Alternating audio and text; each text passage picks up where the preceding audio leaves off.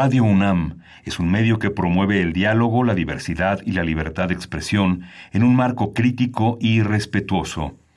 Los comentarios expresados a lo largo de su programación reflejan la opinión de quien los emite, mas no de la radiodifusora. Radio UNAM presenta Primer Movimiento. El mundo desde la universidad.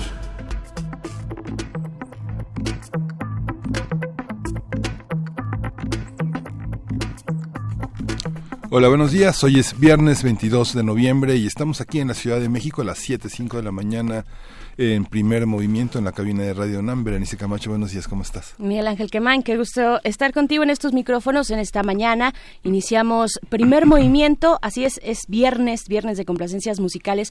Hoy, que por cierto es el Día de los Músicos. Felicidades a todos ellos, a todas ustedes. Nos hacen inmensamente feliz nos dan muchos sentidos más para, para la vida. Así es que, eh, pues enhorabuena a todos los músicos que nos escuchan. Tendremos, por cierto, música, música en esta cabina, música de viernes, también radioteatro complacencias musicales, ya lo habíamos dicho, que llegaron desde ayer, ya hay algunas formadas, pero no importa, ustedes pueden intentar a nuestras redes sociales, arroba P Movimiento en Twitter, Primer Movimiento UNAM en Facebook, eh, Primer Movimiento UNAM arroba gmail.com también es el correo electrónico. Y pues bueno, pasando a otros temas, eh, para arrancar, después de una larga, larga sesión en sede alterna, pues ya tenemos presupuesto de egresos de la Federación para el próximo año, Miguel Ángel. Ya tenemos lo que se destaca en los medios es el gasto social y el recorte, por una parte, ¿no? El gasto social se ha incrementado de una manera muy significativa, es una es un aporte histórico, mientras que los organismos autónomos se ha, se ha puesto el acento en el que han disminuido su puesto significativamente, aunque el análisis que los diputados de Morena señalan eh, marcan un análisis exhaustivo de las eh, de los de las áreas de recorte, de las etiquetas que le han puesto a cada uno de, estos organismos. Uno de ellos es el recorte del Poder Judicial de la Federación, al Instituto Nacional Electoral y justamente a la Fiscalía General de la República. La Cámara autorizó una disminución eh, significativa, alrededor del 9%, del 10% del presupuesto que habían solicitado, mientras que para las personas con discapacidad permanente, para, las para la pensión, para adultos mayores, para la seguridad pública en, en el caso de la Guardia Nacional y para Sembrando Vida, hubo un incremento muy significativo.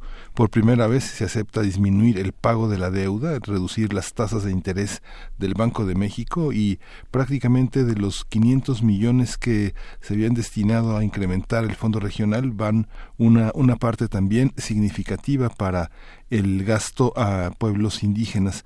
Esto con todo y que eh, significa un incremento para grupos muy desfavorecidos, señalan diputados del PRI, eh, los del PAN se fueron, no se fueron, quién sabe dónde se fueron, pero se fueron y no quisieron participar en ninguna discusión, eh, señalan que el tema de la seguridad nacional, el tema de la fiscalía y el tema del INE es significativo. Por su parte el INE ya amenazó que este quien tenga una credencial de, lector pues que la cuide porque porque ya van a van a ser muy escasas. La elección que viene en el proceso 2020-2021 es una de las es la elección histórica más grande del, de, los de los últimos tiempos del, del país. Y bueno el INE está en franca en franca este eh, cuestionamiento a la, a la cuestión presupuestal y justamente pues amenaza con que la elección no sea lo que esperamos para estos años venideros. Pues está eh, complicado, complejo todo lo que pudimos ver ayer.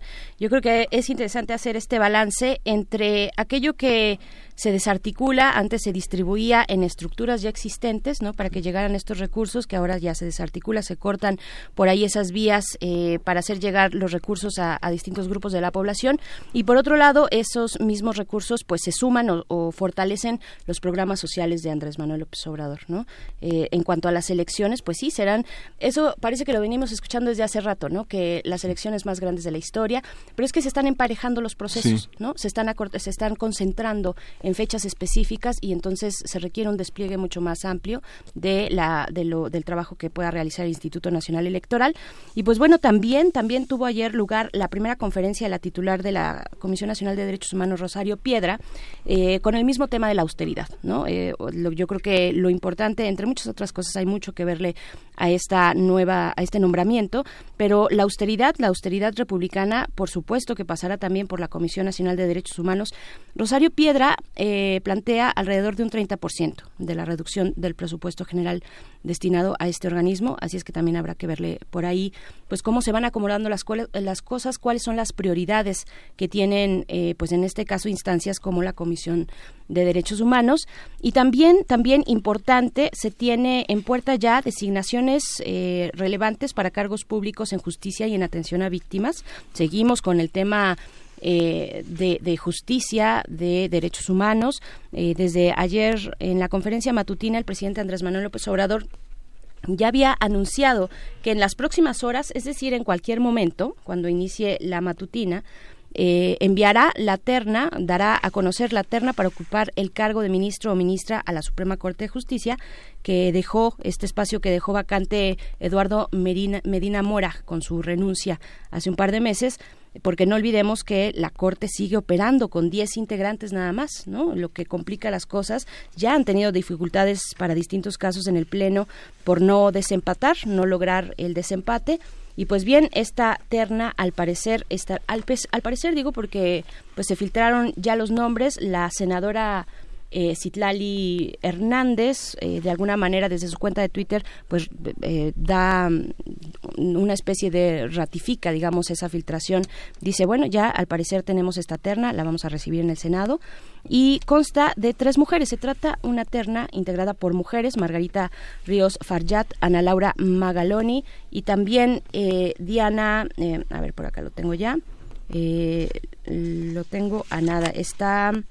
Ana Laura, Diana Rosalía Bernal, Bernal Ladrón de Guevara, diputada federal, jefa delegacional de Iztacalco, ha sido ha tenido como distintos cargos y pues bueno, ahí se da a conocer esta terna o en realidad la conoceremos en unos momentos más, pero también ya por último se discuten los lineamientos para las comparecencias que tendrán las y los aspirantes a presidir la CEAP que es la Comisión Ejecutiva de Atención a Víctimas, eh, esto en las Comisiones Unidas de Gobernación, Derechos Humanos y Justicia en el Senado. Así es que, pues bueno, eh, siguen, seguimos en este cierre de año que está en cuenta regresiva con casos y con temas muy importantes para la vida pública de México, ¿no? Sí, justamente sí, son muchas definiciones que vamos a tener un, un amanecer a 2020 complejo, pero también ya con puntos de arranque muy claros y peticiones que muy muy concretas en torno a los temas de justicia que son uno de los temas fundamentales también de seguridad y a la atención a víctimas que bueno van a ser temas muy importantes. Y bueno les damos la bienvenida a nuestros compañeros a la radio universitaria de Chihuahua que nos escuchan de 6 a 7 de la mañana de 7 a 8 en la Ciudad de México. Y bueno vamos a arrancar con un programa que justamente para celebrar el Día del Músico están con nosotros un un este un conjunto muy eh, heterodoxo que conforman Berman y la H Band. Vamos a conversar con Omar Alcántara Barrón, que es pianista, Mario Rodríguez Armenta, que es bajista, Brian Pela Juárez, que es percusionista, y Berman, guitarrista y cantante. Así es, no veníamos preparados para el Día del Músico, pero sí, vamos a tener música en este arranque. Después viene el radioteatro, sorpresa como todos los viernes. Y luego nuestra nota nacional, vamos a hablar de este anuncio que hizo ayer la jefa de gobierno de la Ciudad de México, Claudia Sheinbaum, de pues ya llega la alerta de género y llega con temas muy importantes, muy polémicos, como es el caso del registro de agresores sexuales. Habrá un registro de agresores sexuales con sentencia en firme, dice la jefa de gobierno. Eh, pues esto para publicar los nombres, las identidades de aquellos que tengan este esta característica de sentencia en firme por eh, agresiones sexuales. Vamos a conversarlo con Ángela Guerrero, quien es maestra en Sociología Política, oficial del proyecto en X Justicia para las Mujeres. Y en la nota internacional vamos a continuar con el tema de Bolivia. Bolivia y su gobierno y la evolución del conflicto. Vamos a contar con el comentario de Hugo José Suárez. Él es investigador del Instituto de Investigaciones Sociales de la UNAM y ha sido un colaborador, una, una voz muy importante para entender este el desarrollo de este conflicto. Y pues ya hacia el final que llega la poesía necesaria, después de la poesía necesaria que ya está todo listo, eh, viene la mesa del día. Vamos a platicar sobre arte, cine y fotografía documental ¿Cuántos lenguajes hablan las imágenes? Pues vamos a conversarlo con Elsa Medina, quien es alumna del maestro Nacho López, quien le enseñó a ver, y así dice ella misma en su semblanza, eh, y es reportera gráfica de La Jornada y El Sur. Actualmente es miembro del Sistema Nacional de Creadores de Arte. También en esa misma mesa, Ernesto Ramírez nos acompaña, él es observador social, estudió periodismo en la FES Aragón y maestría en cine documental en la ENAC. Así es que ese es el menú radiofónico para este primer movimiento de viernes 22 de noviembre. Les invitamos de nuevo a escribirnos, a enviar sus comentarios en nuestras redes sociales sobre estos temas o sobre lo que ustedes nos quieran compartir. Arroba P Movimiento en Twitter, Primer Movimiento UNAM en Facebook y, y pues creo que vamos con música. Vamos con música. ¿Qué es lo que nos depara la música el día de hoy? Vamos a escuchar a los Beatles. Vamos a escuchar una complacencia para Gabriel Corral, que todavía le sigue gustando Help de los Beatles. Help. I need somebody help, not just anybody help. You know I need someone help. When I was younger, so much younger than today, I never, need, I never needed anybody's help in any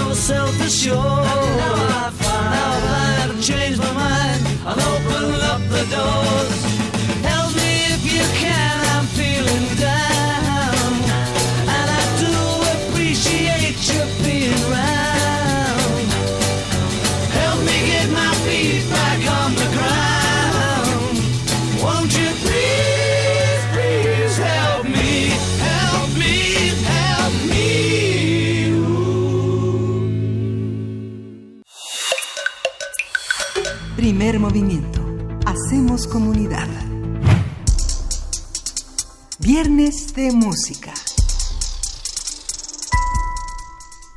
Arrancamos con música y la complacencia fue en realidad para Marco Fernández, que sigue siendo un adicto a los Beatles. A los Beatles y seguimos con música. Sí, Berman y H-Band son dos proyectos del músico mexicano Saul Ver, quien a lo largo de su carrera ha buscado la combinación de la cultura caribeña y mexicana a través de la fusión entre el jazz y rock con tintes de reggae, funk y otros ritmos. Berman, su proyecto, su primer proyecto, fue fundado en el año de, dos, de 2010 en La Habana, Cuba, mientras que H-Band es un proyecto alterno más reciente en el que predomina el jazz y sus vertientes con arreglos originales. El año pasado, Berman relanzó su producción Imágenes de 2015, grabada en la isla caribeña, mezclada y diseñada en México y masterizada en Nueva York. Conversaremos sobre lo que implica fusionar distintos géneros y propuestas musicales, qué formación se requiere, cómo se cultiva el oficio y qué influencias existen en la música contemporánea. Para ello nos, nos acompañan en esta cabina. Vamos a tener música en vivo. Eh, está primero por acá Saúl Berman Castillo. ¿Cómo estás? Hola, buenos días, buenos días. En la guitarra y en la voz. Así es, un gustazo estar aquí en Primer Movimiento. Muchas gracias por la invitación a Radio Nam y a todo, todas las gentes de aquí que trabajan. Con ustedes. Muchísimas gracias. Que tú en algún momento fuiste parte de este así equipo es, así como es. servicio social. Hace poquitos años. Hace Eh, poquitos. La verdad es que se ve muy joven. No voy a preguntarle y menos al aire cuántos años tiene, pero fue servicio social, se ve muy joven y él dice que ya pasaron algunos. También está por acá, nos acompañan, no están en el micrófono, pero de todas maneras les damos eh, la bienvenida, les agradecemos que estén acá Omar Alcántara Barrón, quien, quien está en el piano por allá, está Mario Rodríguez Armenta en el bajo, bienvenido Mario, Brian Peña Juárez en las percusiones también. Chicos, gracias por estar aquí. Bienvenidos. Bienvenidos.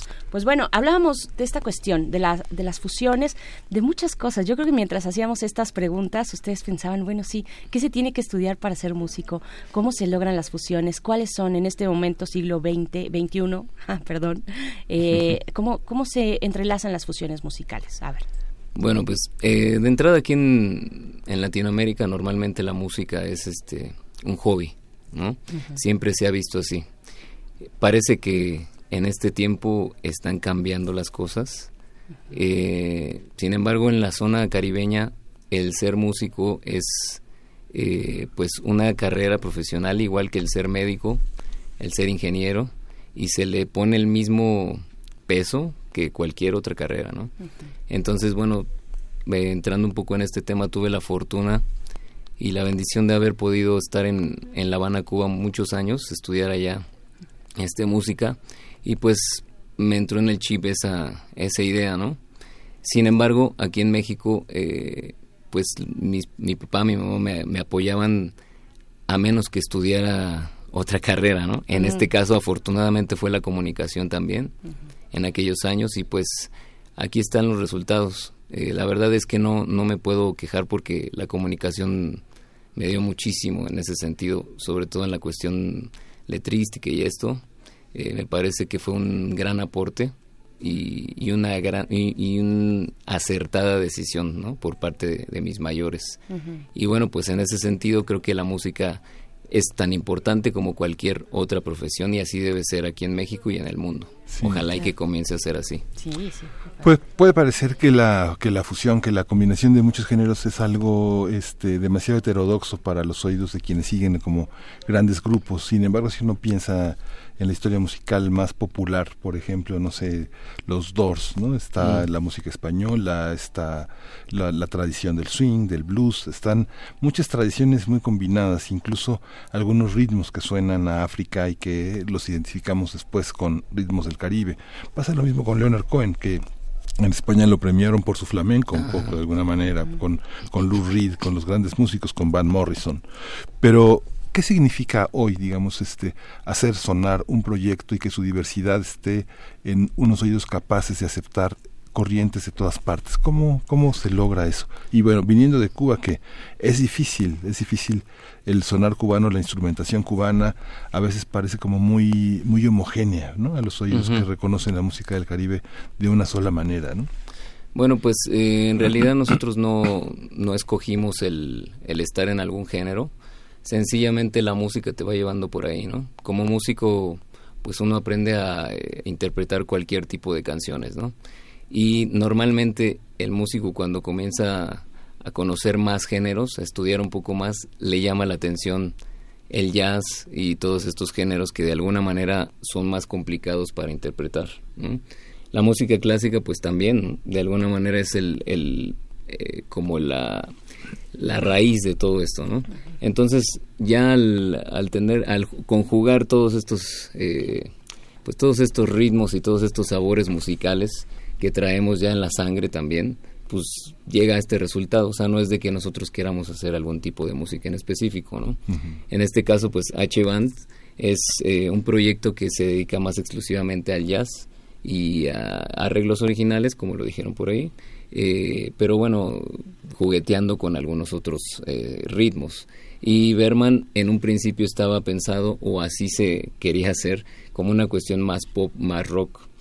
Eh, les cuento, eh, veníamos ya de, La Habana en el 2010, 2011, y pues dije, tengo que llevarme un, material que tenga que ver con lo que está sonando en Latinoamérica. A pesar de que allá en, en Cuba, pues normalmente este, se tocaba el jazz o el jazz latino, como le llaman, Y, este, y pues entonces se enfocó un poco más en ese sentido, ¿no? Y estas dos vertientes junto con las que son de nuestras raíces, pues nos dan toda esa diversidad.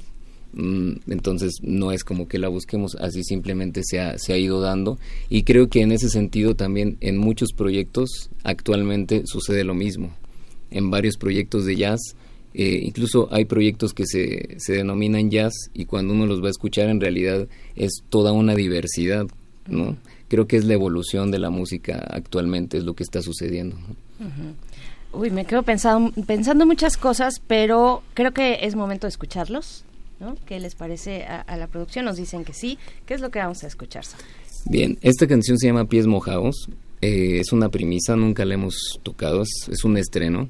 Eh, posiblemente sea algo del, del segundo disco de Berman. Eh, esta canción está dedicada a todas aquellas personas que van en busca del sueño americano o del sueño que sea a otras tierras, ¿no? Entonces esto es pies mojados. Vamos a escuchar.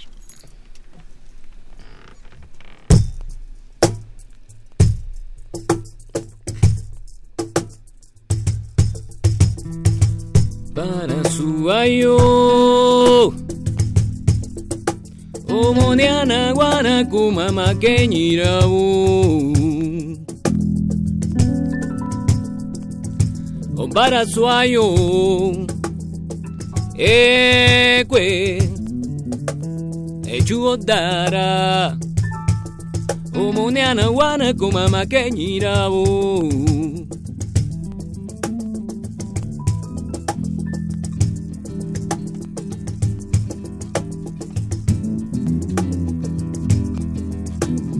Me voy caminando y llevo arrastrando los sueños marchitos llenos de migajas, con las ruinas vivas, simples ilusiones que algunos dejaron y muchos perdimos. Limpio la maleza, lavo las heridas de necesidades de mi negra linda, con mis manos sucias que la curan poco, pero quedo vivo en ella.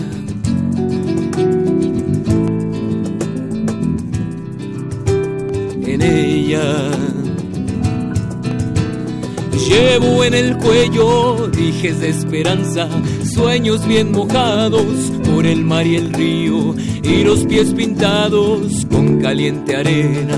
En busca del aire cruzo la frontera, a tener la paz de que cierre los ojos sin hambre Pa' que en mi familia no falten las letras ni el techo que ataque toda mi piel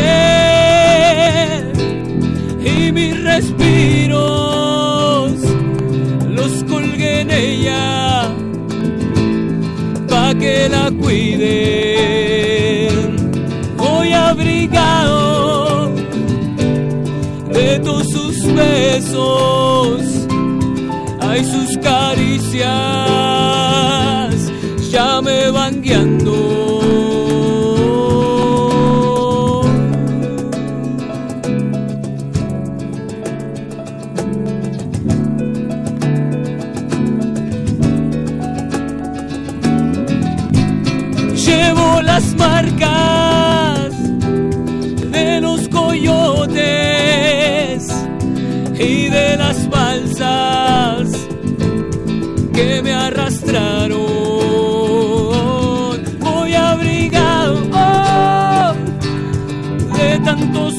Señor.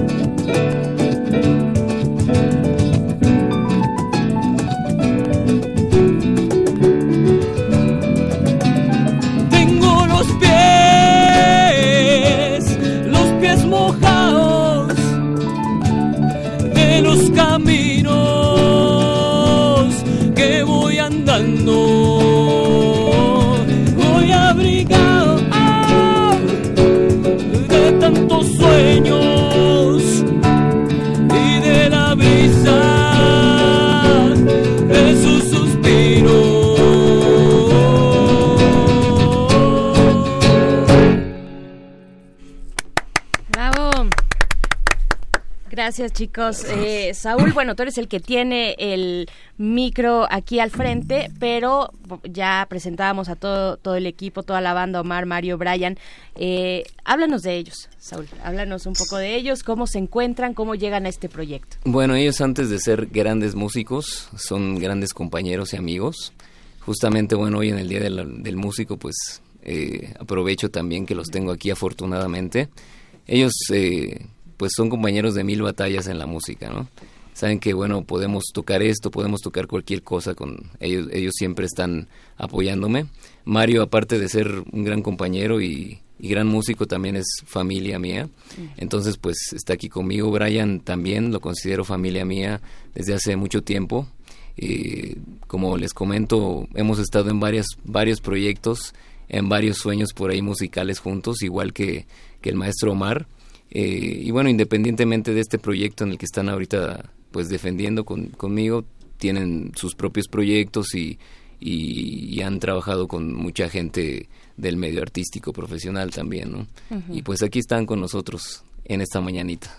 Aquí están con sus partituras, además. Así es. Ajá, que esa es una, una cuestión también interesante. Están, están leyendo música. Vaya, ¿no? Hay ahí ah, también, también que decir acerca de la formación de los músicos que, este, que en esta mañana nos acompañan, ¿no?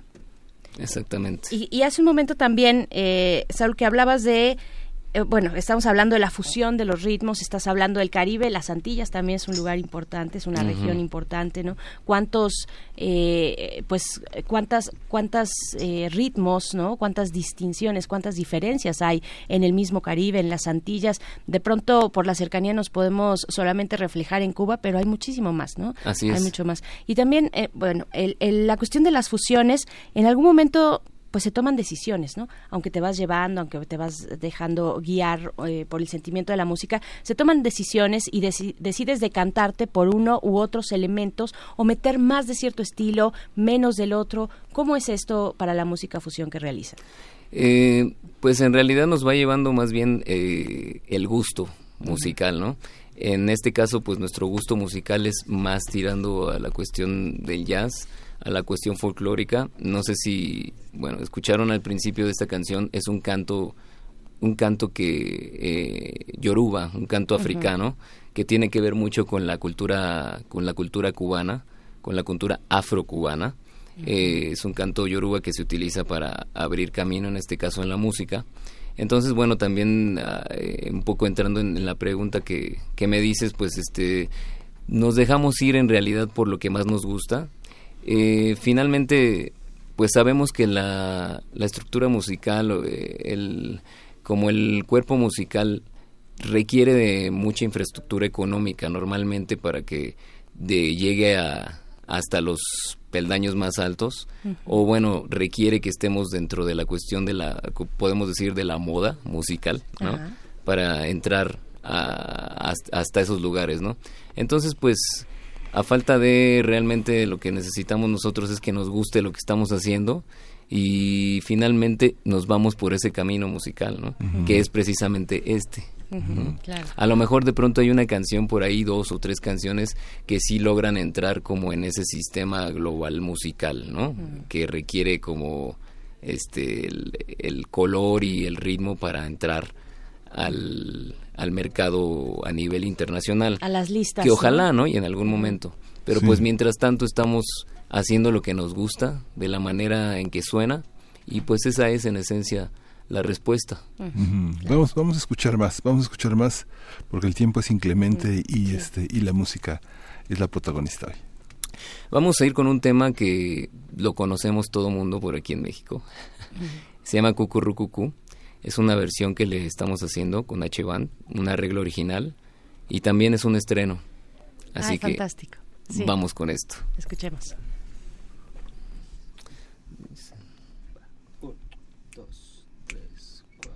Que no conmigo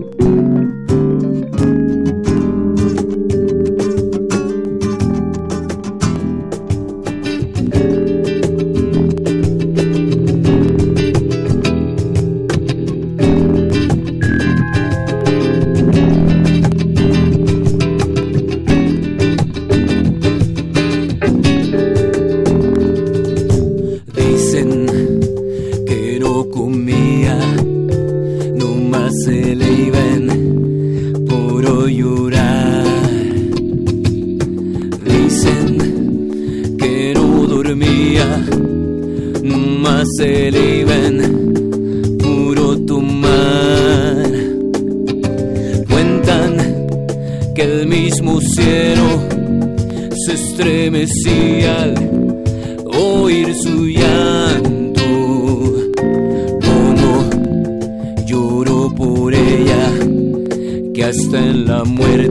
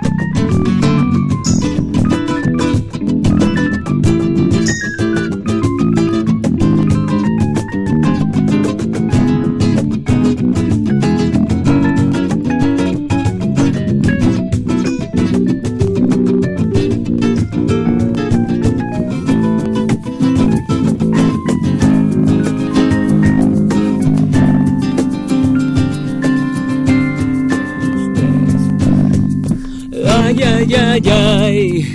Ah, ah, lloraba de pasión mortal.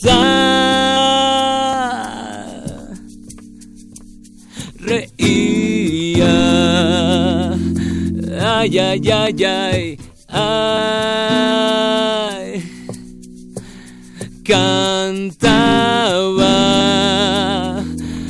ay, ay, ay, ay. ay.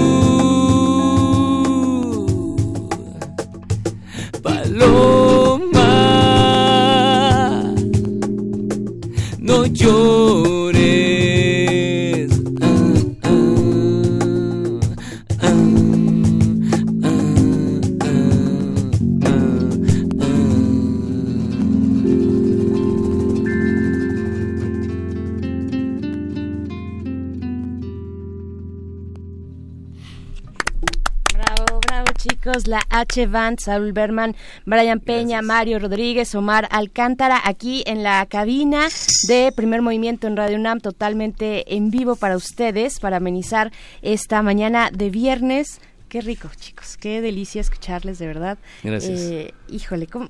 también es, es yo creo que importante hablar de cómo se sitúa una banda como, como ustedes eh, y cada uno de sus proyectos independientes o con otros eh, colaboradores en, en una escena como la de hoy, ¿no? Como en una escena donde hay muchos canales, efectivamente, donde hablabas hace un rato de las grandes listas, ¿no? De los hits de, de, de las, de las temporadas, pero también hay otras, otras están eh, las plataformas, está Spotify, están es. muchos lugares donde pueden colocar su música, pero a la vez también hay mucha competencia, ¿no? Así ¿Cómo, es. ¿Cómo se le hace? ¿Qué tiene que hacer un músico actualmente, un músico independiente, para promover su música? Bueno, pues de entrada ya cada quien tiene su estudio independiente, ¿no? Su home studio. Eh, pues todo se hace casi independiente ya en este momento. Incluso subir tus canciones a Spotify o a cualquier plataforma musical eh, pues, se hace este, independientemente, ¿no? También, claro, obviamente algunas eh, empresas todavía hacen esos trabajos y bueno, pues en este caso, eh, como lo comentaban al principio, en el caso de Berman, eh, en el 2015 aproximadamente se hizo todo de manera independiente en, en su totalidad. Eh, sigue siendo independiente, sin embargo tuvimos la, pues, la suerte y la oportunidad de formar parte de una disquera eh, que radica en Miami. Es una disquera que normalmente tiene eh, eh, pues artistas cubanos del Caribe. En este caso, pues nos dieron la oportunidad de hacerlo por los nexos que hemos tenido durante años con la música cubana y esto. Y, y pues en este caso ellos fueron los que se encargaron de subir toda la información musical a las plataformas nuevamente, ¿no? Porque bueno, como sabemos, pues también las plataformas se expiran y, y hay que pagar una cierta cantidad y esto, ¿no? Y que bueno, normalmente, no sé si esté bien, pero normalmente uno a veces gasta más eh, eh, pagando en las plataformas Sí. que lo que normalmente percibes, ¿no? Pero bueno, es por el simple hecho de que la gente conozca la música y en este caso pues tenemos el respaldo de, de esta pues de esta empresa musical, disquera. Normalmente uno piensa que lo independiente consiste en que tú inviertes lo que este tú inviertes el costo de tu esfuerzo, ¿no? El costo es, es. eso, pero parecía también que lo independiente le da como si un cierto margen de calidad a, a las cosas, pensar a pensar al margen del mercado, pero finalmente el, merca- el mercado es totalitario, ¿no? Hay una parte en la que los músicos que dices, cada quien tiene su estudio, yo me imagino que el estudio del músico actual es como una laptop, ¿no? Una laptop y Así una es.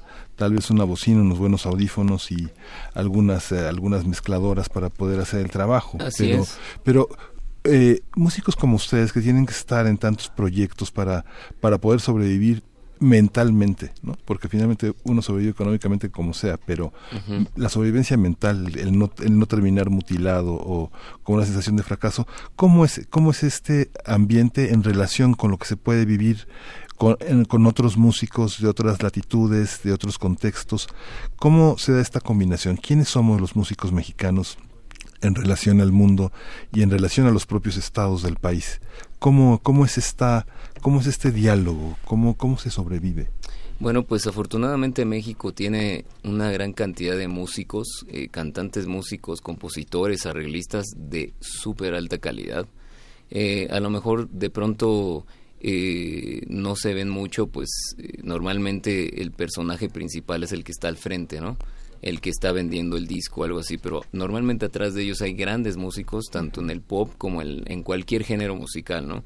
Y bueno, pues afortunadamente eh, México tiene esa posibilidad de tener pues muchas variantes musicales que hacen que el músico crezca y sea de alta calidad a nivel mundial.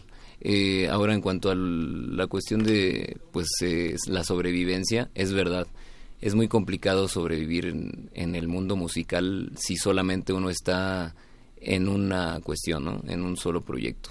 Normalmente hay que dividirse en muchos y a veces, pues la verdad es, es muy desgastante, física, mentalmente es desgastante, pero pues es lo que nos toca y afortunadamente nos gusta hacer lo que hacemos y, y nos pagan por ello, ¿no? Entonces es algo pues es una bendición, así como muchos de nosotros lo pensamos, ¿no? Entonces, bueno, pues es eso. ¿no?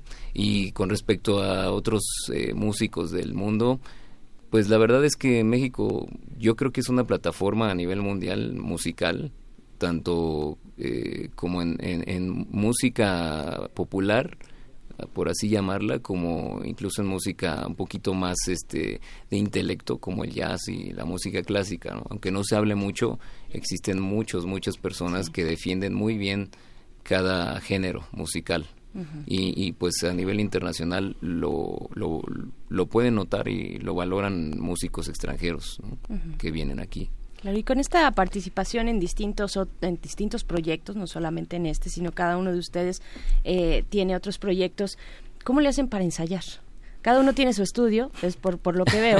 eh, y, y- y bueno, ya no nos da tiempo, pero sería muy interesante también, también ver cómo, cómo construye uno su propio estudio, porque es un lugar muy íntimo, ¿no? Es un lugar en que ustedes eh, piensan, proyectan y dicen, bueno, a ver, necesito esto a partir del instrumento que interpreto, necesito esto y esto y esto. Eh, entonces hay una identidad ahí también. Pero bueno, antes, ¿cómo le hacen para ensayar? Pues... eh, ¿Cómo se le hace? Híjole, con ganas. no, es complicado. y Normalmente todos los demás se ríen, ¿eh? Así Sí, como de, no, pues a ver, a ver qué va a decir Saúl. Sí, no, eh, normalmente es muy, muy complicado, ¿no? Ajá. Es como, este, tratas de juntar a todos, de pronto uno no puede porque esto, el otro no puede porque acá, Ajá, porque sí. acullá, y al final es muy complicado. Lo más sencillo en este sentido, musicalmente hablando, para ensayar es precisamente con, pues, con partituras, con papeles, ¿no? Para cada uno. Es mucho más sencillo. Eh, cada quien tiene su, la parte que tiene que hacer y pues llegan, se lee, se repasa unas cuantas veces y listo. No es como este, te paso esta canción y sácala y, Y siéntela y mira, no, yo creo que por acá. Exacto. ¿no? Y a la mitad, ¿sabes qué? No me gustó, mejor cámbiale esto y eso. Eso Sí. Pues nos quita mucho tiempo y además así como vivimos normalmente, no solo en la música, ¿no? En la así- vida de exacto, todos. Sí, entonces este es muy difícil hacerlo, pero afortunadamente lo logramos hacer de, de un momento a otro, aunque sea un ratito, pero lo logramos hacer y con papel pues ya es una ventaja este increíble. ¿no? Claro, claro. Eh, bueno, pues sí, se nos está acabando el tiempo. Eh, todavía nos da, no, dice Frida que no, que le demos a la música y una, una cancioncita más, ¿sí? ¿Qué vamos a escuchar, Saúl? Bueno, esta canción se llama En La Habana.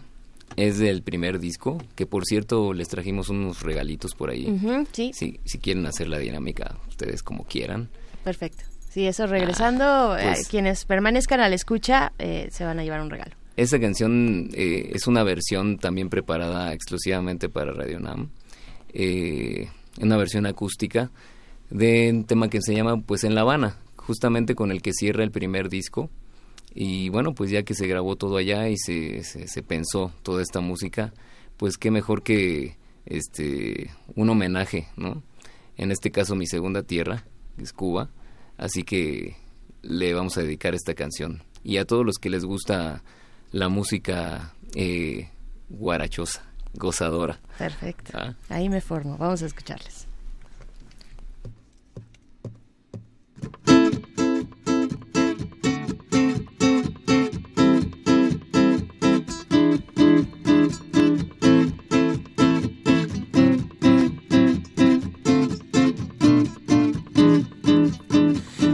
La piel del asfalto, quemo el saco con el sol.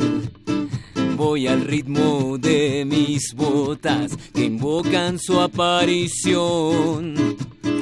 Sigo al paso del que busca el rastro de un girasol. Trote a prisa que la brisa está gritándome su olor. Y esto oculta entre ensueños y arrecifes de coral. Entre un millón de lirios y una de ellas es mi amor. Esto oculta entre La Habana y al otro lado del mar. Entre esfinges y princesas y una de ellas es down, da da da down, da da da da da down, down, da da da down, da da da down, da da da da da down. Sus señales me seducen, arrancándome el control. Déjanme el asa a su paso, que a mi pesca da sabor. Me hipnotiza el sonido de su canto. ¿Dónde está? Pinta huellas e impaciencia que me hacen delirar. Y esto oculta entre en sueños y arrecifes de coral entre un millón de lirios y una de ellas es mi amor. Esto oculta entre La Habana y al otro lado del mar. Entre esfinges y princesas y una de ellas es mi amor. Down the tutum, down the tutum, down the tutum, down the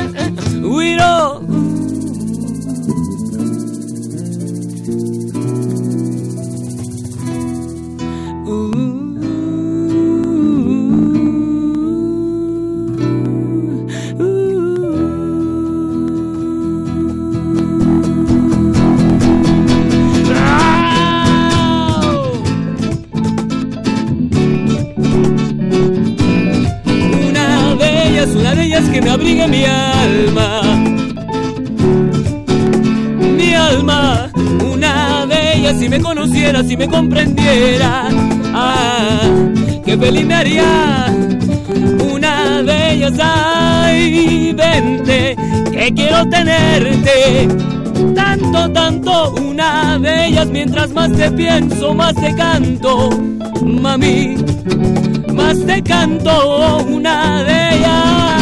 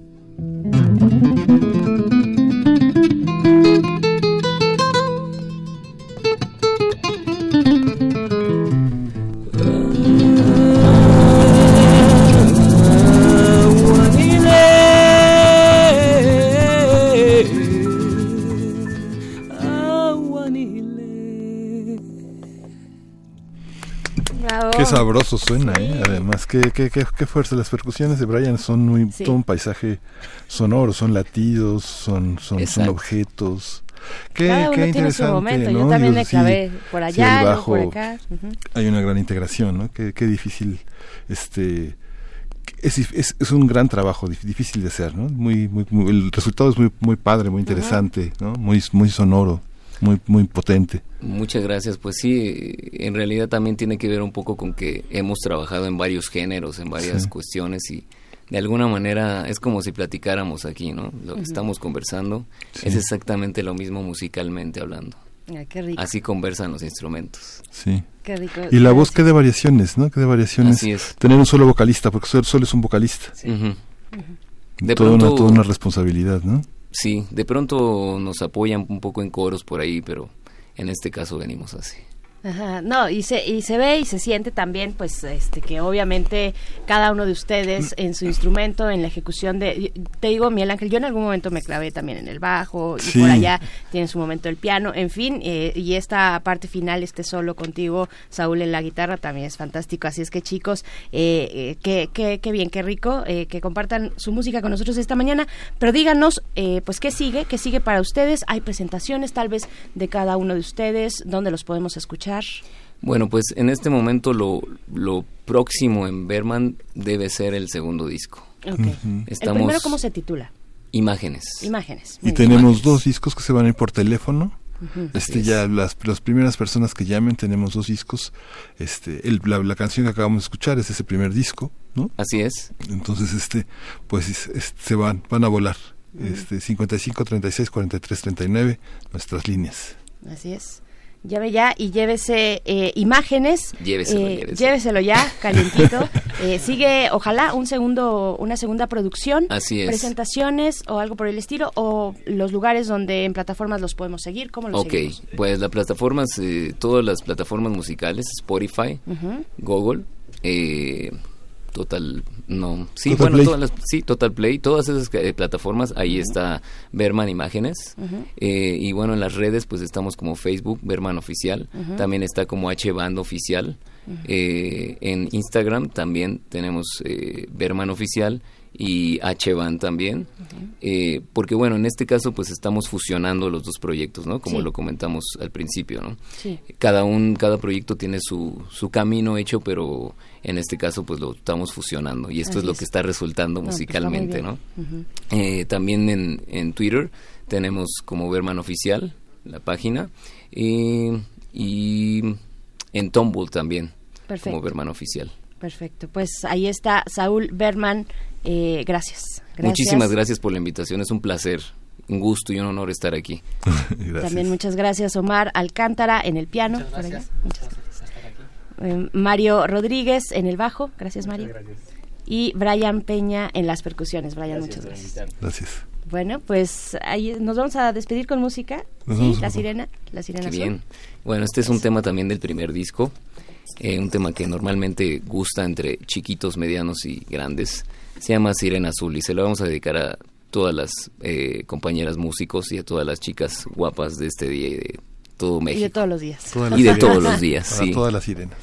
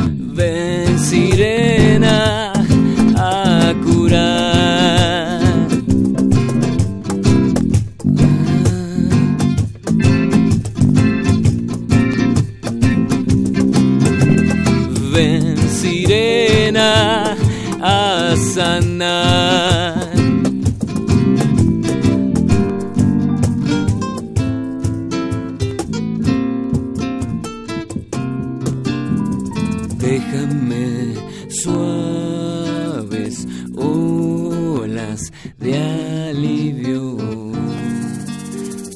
Sáname así, sirena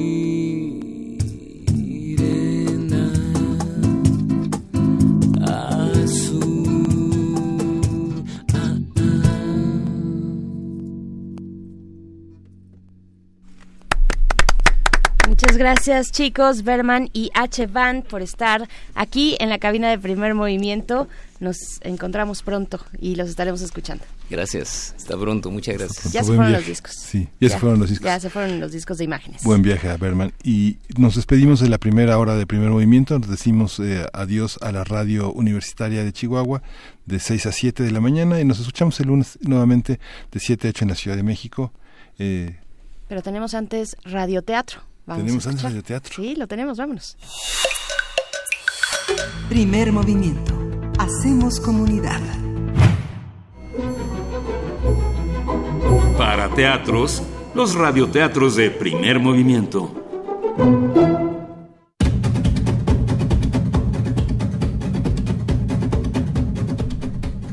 La peor señora del mundo de Francisco Hinojosa, ilustrado por Rafael Barajas, El Fisgón. Es la segunda edición en el Fondo de Cultura Económica México 1995.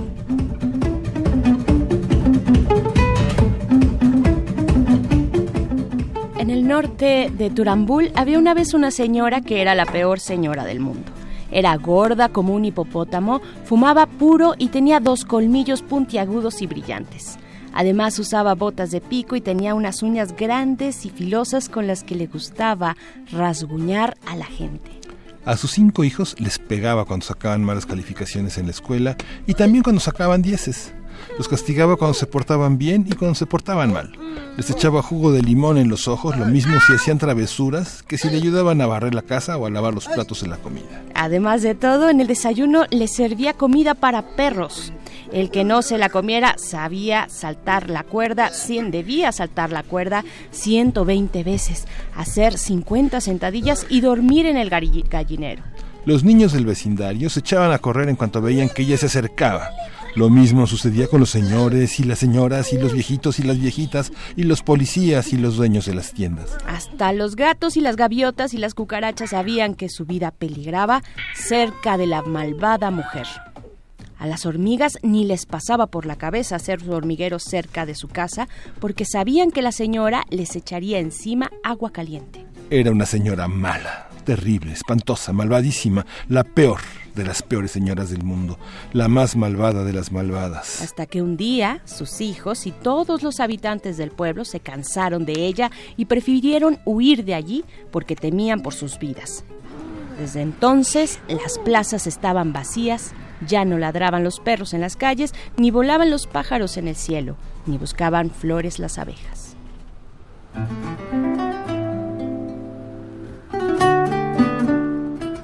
Solo se oía un silbido del viento y el repiquetear de las gotas de lluvia contra los tejados de las casas. Fue así como la mala mujer se quedó sola, solita, sin nadie a quien molestar o rasguñar. El único ser que aún vivía allí era una paloma mensajera que se había quedado atrapada en la jaula de una casa vecina. La espantosa mujer se divertía dándole de comer todos los días migas de pan mojadas en salsa de chile y agua revuelta con vinagre. Unas veces le arrancaba una pluma y otras le torcía los dedos de las patas. Hmm. Cuando la pobre paloma estaba a punto de morir, la señora, desesperada por no tener a alguien a quien pegarle, reconoció que solo ella podría ayudarla para atraer nuevamente a los habitantes del pueblo. Entonces decidió darle las migas de pan sin salsa de chile, el agua pura y después de unos días se atrevió a hacerle unas caricias. Cuando estaba convencida de que la paloma ya era su amiga y de que llevaría un mensaje a sus hijos y a los habitantes del pueblo, escribió un recadito. Se lo puso en el pico y la echó a volar.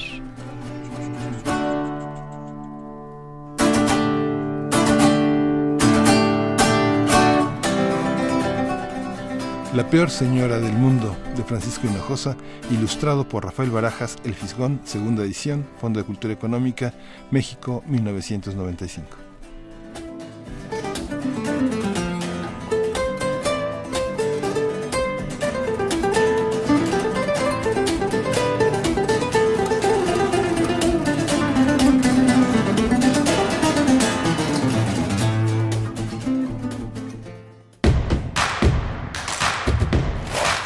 En redes sociales. Encuéntranos en Facebook como Primer Movimiento y en Twitter como arroba PMovimiento. Hagamos comunidad.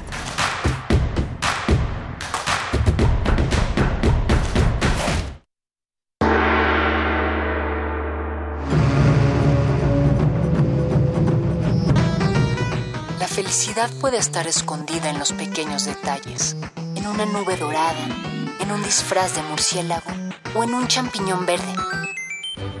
No dejamos de jugar cuando nos volvemos adultos. Nos volvemos adultos porque dejamos de jugar.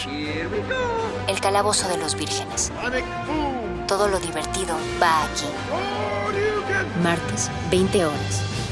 El calabozo de los vírgenes.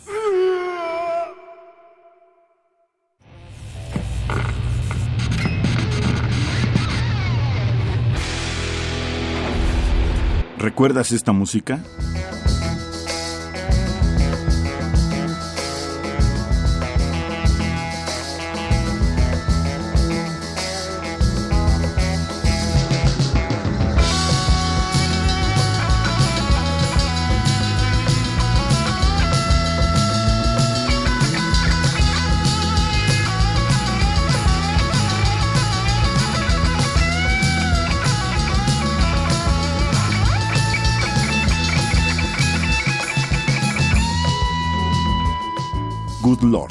Paladin, 1972.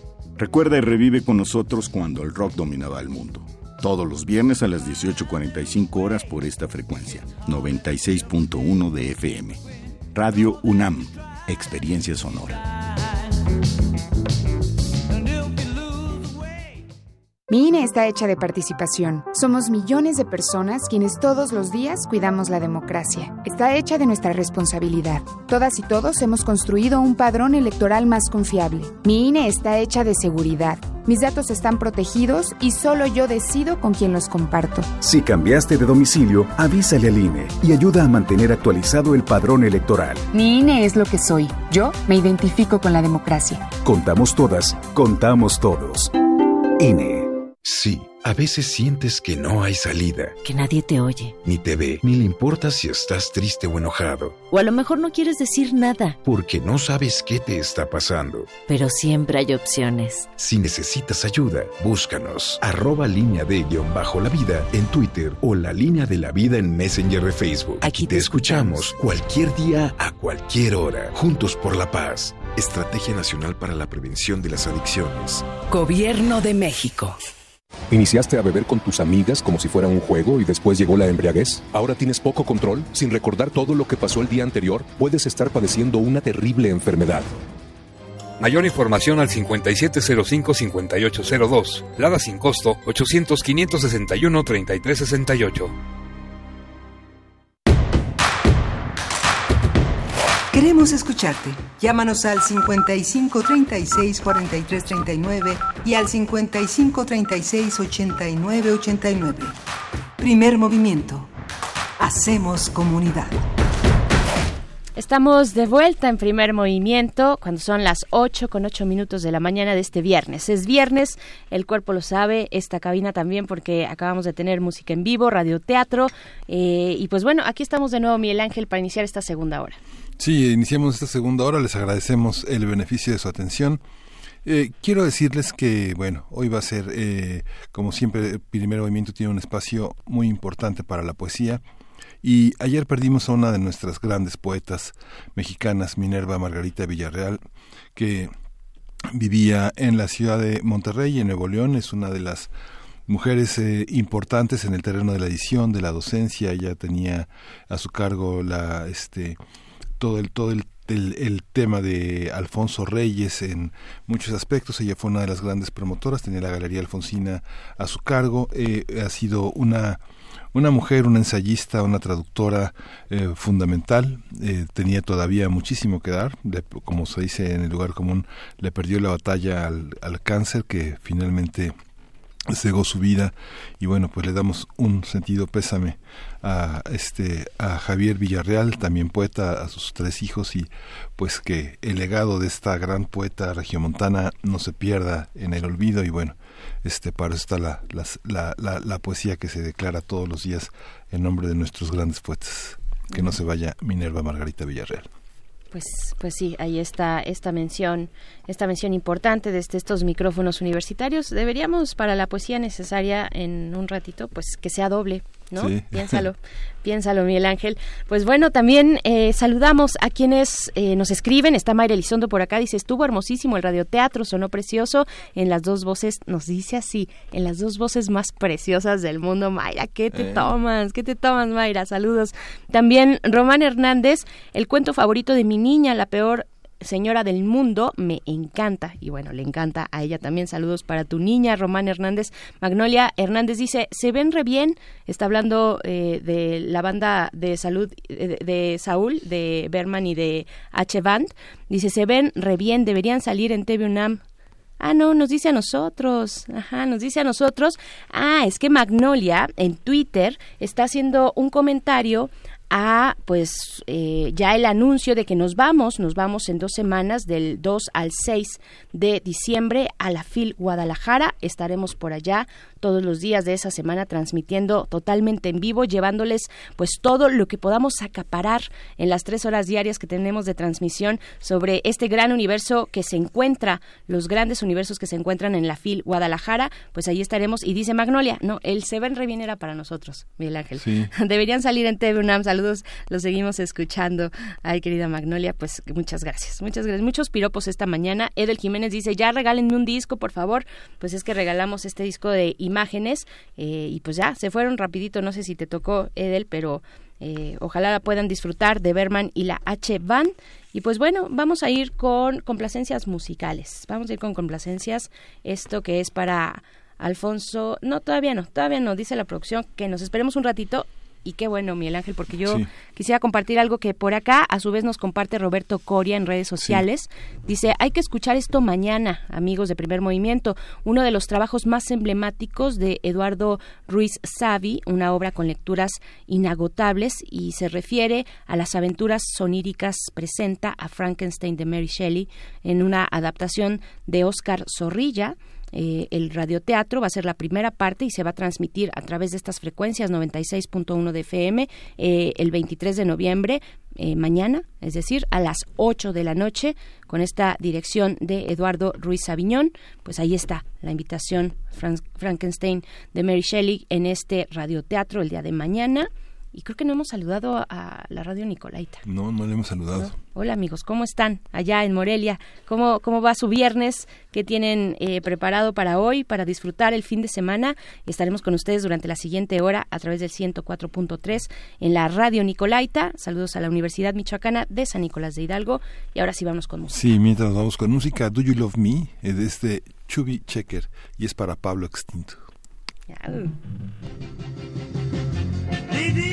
this side, turn the lights down low. Chubby, you got something on your mind again. Yeah, baby, I want to sing some love songs. Okay,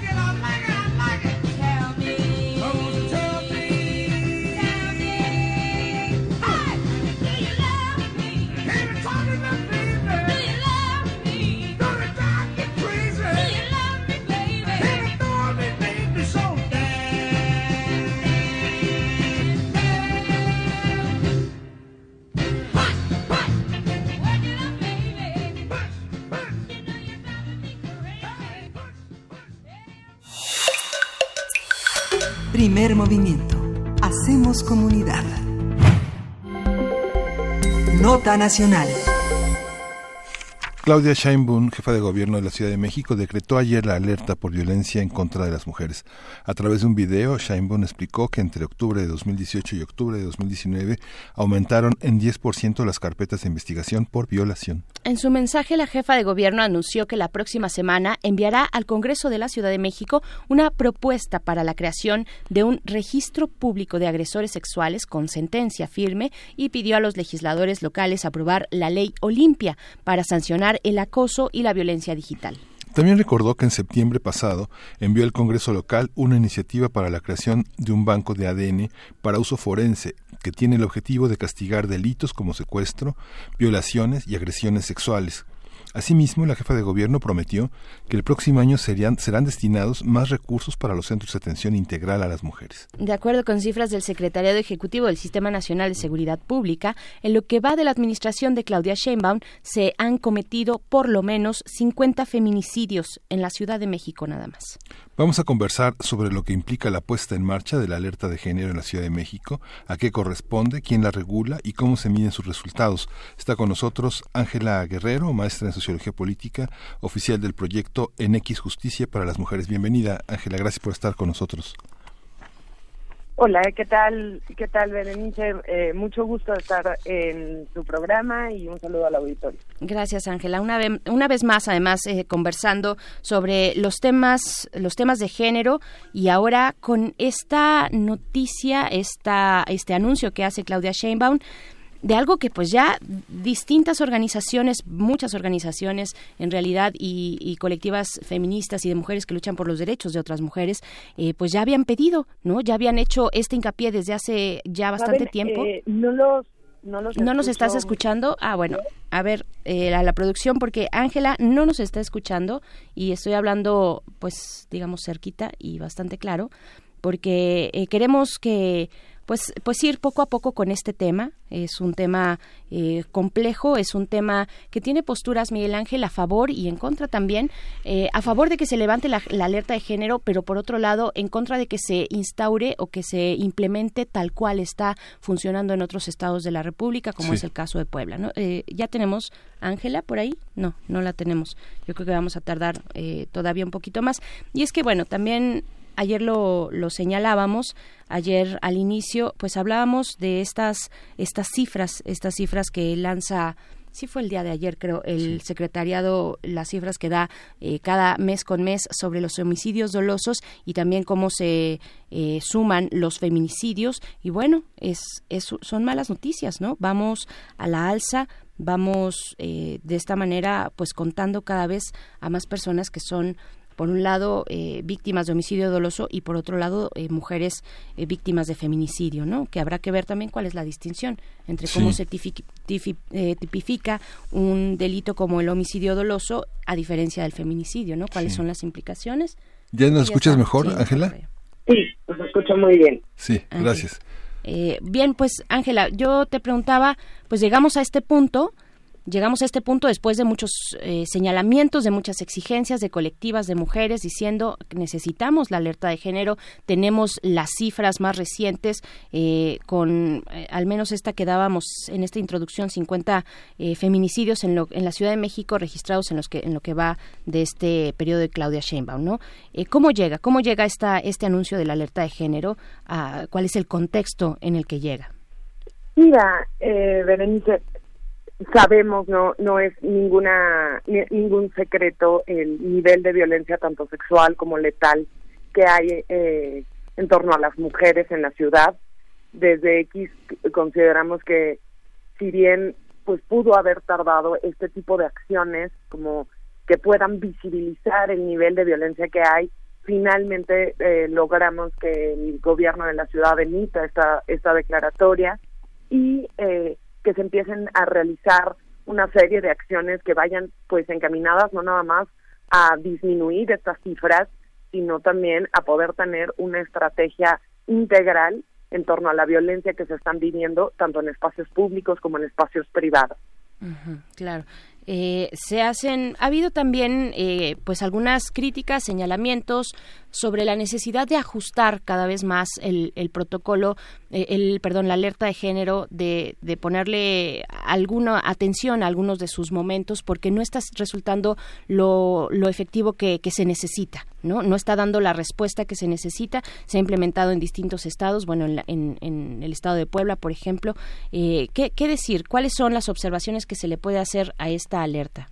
Mira, la alerta de género no es una llave mágica con la que podamos resolver de un instante a otro el nivel de violencia que tenemos, porque además hablemos claro, el- la violencia que tenemos hacia las mujeres es estructural.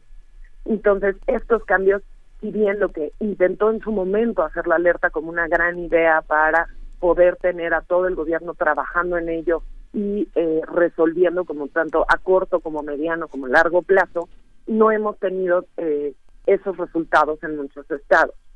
Muchas de las razones de esto es que se ha burocratizado el proceso de la alerta de género y lo que ha provocado es que una vez que se tienen los grupos de trabajo, los informes, la misma declaratoria y los mecanismos de seguimiento, en ese inter ya muchas más mujeres eh, lamentablemente murieron, fueron violentadas, entonces ya la, la realidad los alcanza en estos informes y en estos mecanismos que han que se han tratado de ir generando y también de ir puliendo. Sin embargo, consideramos que con asimismo el, el diseño tal cual de decir esto es una alerta y todo el gobierno y la población trabaje en ello puede tener como muchos procesos de mejora para que en algún momento esto pueda funcionar eh, adecuadamente. En la ciudad, eh, pues como ustedes saben, es la primera vez que se decreta esta esta alerta, ¿no? Con un mecanismo poco usual, digámoslo así, porque se decreta directamente por parte del gobierno de la ciudad eh, y normalmente el proceso siempre viene por parte de la Secretaría de Gobernación. Esto hace que tanto las acciones que, que se están planteando para dar seguimiento a las dos declaratorias que, que ya se habían pedido con anterioridad y que se había eh, negado el mismo gobierno de la ciudad a hacerlo, pues tengan un perfil muy específico que va muy relacionado pues con eh, nuestra jefa de gobierno y con las cinco acciones, con la- al menos con las cinco acciones que se plantean de manera prácticamente inmediata. Sí, esta, esta, las, las estadísticas con las que se presenta Claudia Sheinbaum son muy, muy dramáticas eh, en relación a, a- al tejido social que está inmerso en ellas. Dice 65% de los casos de violación a mujeres se da en el domicilio de la víctima. A alguien le abrieron la puerta y le abrieron la puerta al agresor, pero de ese 95 por ciento de los agresores son personas conocidas. Y luego viene toda una, una propuesta para crear un registro público de agresores sexuales donde los familiares, los conocidos de esa víctima van a estar ahí, ¿no? Digamos que hay una hay un gran desafío a la sociedad este para enfrentar esto, porque pareciera que muchas de estas violaciones son el ajuste de cuentas por un empoderamiento de la mujer, por algo que no se puede tener de ella, porque ella dice no. Entonces se toma la fuerza y se toma de, de, de personas que en algún momento, en alguna situación familiar o de conocimiento, han mostrado algún tipo de aprecio o respeto por la víctima, ¿no? Pero que después la destrozaron, ¿no? Por supuesto, o sea, aquí a lo- específicamente, y, y, eh, qué bueno que empezamos con ese tema, porque siempre que se habla de la destrucción del tejido social, pensamos como en delitos de mucho más alto impacto, ¿no? Como puede ser eh, temas relacionados con delincuencia organizada, en fin. Y este tema a mí me parece fundamental porque estamos hablando de un registro público, público, de agresores sexuales. ¿Esto qué, qué, qué realmente implicaría y en qué abonaría a mejorar este tejido social? No estoy segura que abonaría. La, ha- hay varios países que ya han implementado este registro que no en, en algunos de ellos, por ejemplo en el caso de Canadá, no es público esta información, pero en los que sí tenemos que es en el caso de Estados Unidos o por ejemplo Reino Unido, lo que encontramos es pues que, esto- que, que estos registros no necesariamente han ayudado a reducir o a prevenir alguno de estos tipos de crímenes. Por el contrario, lo que han provocado es aún más violencia, pero ahora con ese mismo agresor, de tal manera que no salimos de este círculo vicioso, violento y, y de agresión sexual hacia las mujeres. Hay muchas- Lo que sucede es que se vuelve este registro se vuelve un, un mecanismo prácticamente inmediato de exclusión justamente porque las familias están involucradas, porque una gran parte de los agresores son familiares, es gente que puede entrar a una casa, que es parte de la red de amistades, de, de apoyo de una misma familia. Entonces, eh, a, a nosotros nos llama mucho la atención que sigamos como con una perspectiva punitiva que claramente no nos ha resuelto los problemas en este país y no creemos que con más mano dura se pueda resolver. Sí, sí, te escuchamos, te escuchamos bien, pero un poco con interferencia. Eh, Ángela, pudimos es- eh, escuchar esta última parte y no sé si la producción, eh, ajá, ya está arreglando por ahí. Pero es muy importante lo que lo que mencionas, lo que menciona Miguel Ángel, porque de pronto no tenemos tanta claridad de, de dónde vienen estas agresiones sexuales y quién comete estos feminicidios. Pensamos que son, eh, por decirlo de alguna manera, monstruos salidos de algún cuento de pesadilla, eh, o, o- o que son personas que tienen alguna condición psicosocial, ¿no? Este, Ujú. que tienen alguna cuestión ahí, eh, pues algún cuadro, algún diagnóstico eh, psiquiátrico, en fin. eh, pero no, resulta que no. ¿Cómo es que sabemos? ¿Cómo sabemos cuáles son esos momentos que nos han dicho, a ver, los agresores, las, los perpetradores de estos feminicidios están en casa, ¿no? Están o están en los círculos más cercanos, la mayoría de ellos, ahí están las estadísticas. ¿Cómo es que sabemos esto? Porque, o sea, bueno, eh, generalmente se piensa que no, que son externos, que como nuestros propios eh, seres queridos y familiares, pues nos van a, a- a hacer algo así, ¿no? Claro. O sea, a ver, te- tenemos varios instrumentos de medición oficiales eh, en el país que lo que arrojan es pues perfiles muy muy específicos, ¿no? De edades eh, y de vínculo con, con las víctimas. ¿Y cómo se obtienen estos? Pues claramente en muchos casos a través de las denuncias y también a través de las encuestas de, de victimización que, que tiene el INEGI. Esto lo que ha permitido es que no pensemos justamente en este monstruo, ¿no? Eh, que llega eh, una noche y, y, y comete alguna agresión sexual. Eh, podemos ya como tener mucha claridad de dónde está el problema y dónde tendríamos que empezar a enfocar la política pública de prevención a la violencia y también de atención a ella. Y de ahí Sin saltarnos... embargo, esto, esto pues decanta, digamos, en que el gobierno decida enviar una propuesta al Congreso de la Ciudad de México para tener este registro público y pues no creemos que necesariamente esto resulte en prevención o atención a esta misma agresión sexual. Por supuesto, pues uno tampoco va necesariamente a exhibir a- a- al agresor sexual cuando es cuando es el hermano, cuando es el tío, cuando es el padre, cuando es el esposo, cuando es el novio, ¿no? Eh, es- estamos Y- hablando y, en de eso. muchos casos, eh, eh, eh, incluso vamos, eh, ya sonando un poco fatalista, eh, disminuiría aún más el número de, de denuncias, porque no nada más es llevar entonces eh, una una denuncia, llevar todo el proceso, que haya una sentencia, que esta sentencia esté en firme, sino que además lo vas a ventilar para todo el mundo, ¿no? Entonces, eh, pues hay, están esos riesgos sobre la mesa, digo, pues siempre la, eh, está ahí la voluntad, observamos la voluntad de tratar de empezar a resolver la problemática que tenemos, pero no, no necesariamente estas acciones están encaminadas a, pues a, a, tratar de una manera integral la problemática que tenemos de violencia hacia las mujeres en nuestra ciudad. Sí, fíjate Ángela que las, eh, la, la intencionalidad, digamos, la cacería, la, la perpetración de los actos de violencia hacia, hacia las mujeres, y hablamos de las mujeres eh, en, en este caso, son, son muy invisibles y, y muchas veces se hace caso omiso porque hay una ceguera, hay una ceguera que desobjetiviza la relación que hay en, en el seno de la propia familia. A veces la agresión es contra una mujer que se ha convertido en el sostén de la familia porque se le envidia o se le odia, eh, en una mujer que es lesbiana porque no se le puede permitir serlo, porque muchas, muchas motivaciones que es difícil visualizar, pero tal vez el centro, una, uno- una de las objetivaciones sí de la familia es confiar en la palabra de la víctima que se siente acosada, a- arrancar con ese acto de confianza que creo que es el que se carece y que los instrumentos jurídicos para eh, para, para entenderlo, pues son prácticamente inexistentes. ¿Cómo, ¿Cómo entrar en ese nivel desde el acompañamiento de gobierno, desde el trabajo social, desde los grupos de mujeres en, delegas, en alcaldías, para, para poder penetrar en esa estructura tan difícil, tan íntima que es la de la familia, pero al mismo tiempo tan extensa? Sí, claro, eh, eh, el reto es, es enorme, ¿no? Y aquí lo que te muestra justamente con lo que acabas tú de mencionar es que el sistema penal que tenemos, el sistema judicial, no le alcanza para resolver un tipo de conductas que, que digamos, en algún punto empiezan siendo eh, simplemente una exclusión, el no tomar en cuenta lo que, lo que una de las mujeres dice, eh, el pensar que está exagerando, por ejemplo, para eso no te alcanza el sistema jurídico ni el sistema penal.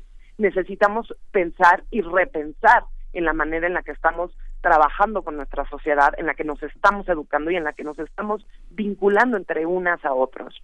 Entonces, eso, eh, por supuesto, que no nada más es una cuestión de gobierno, tiene que ver con cómo nos hemos construido como ciudadanía, como personas, como familias, cómo respetamos a las otras, cómo respetamos y vemos la diferencia, ¿no? Y eh, en función de eso poder construir, sí, que se va a escuchar como el, el lugar común, pero que sigue siendo necesario y sigue siendo un tema pendiente, estas campañas de concientización, de sensibilización, que vayan mucho más enfocadas a cómo tener, pues, acuerdos hasta más democráticos, te lo diría yo, entre familias, ¿no? Y a respetar eh, la diferencia que puede llegar a haber en torno a las decisiones que cada ser humano pueda llegar a tomar en su vida, ¿no? Y, y este y eso es como una tarea pendiente y ahí sí, no solamente es de gobierno, ¿no?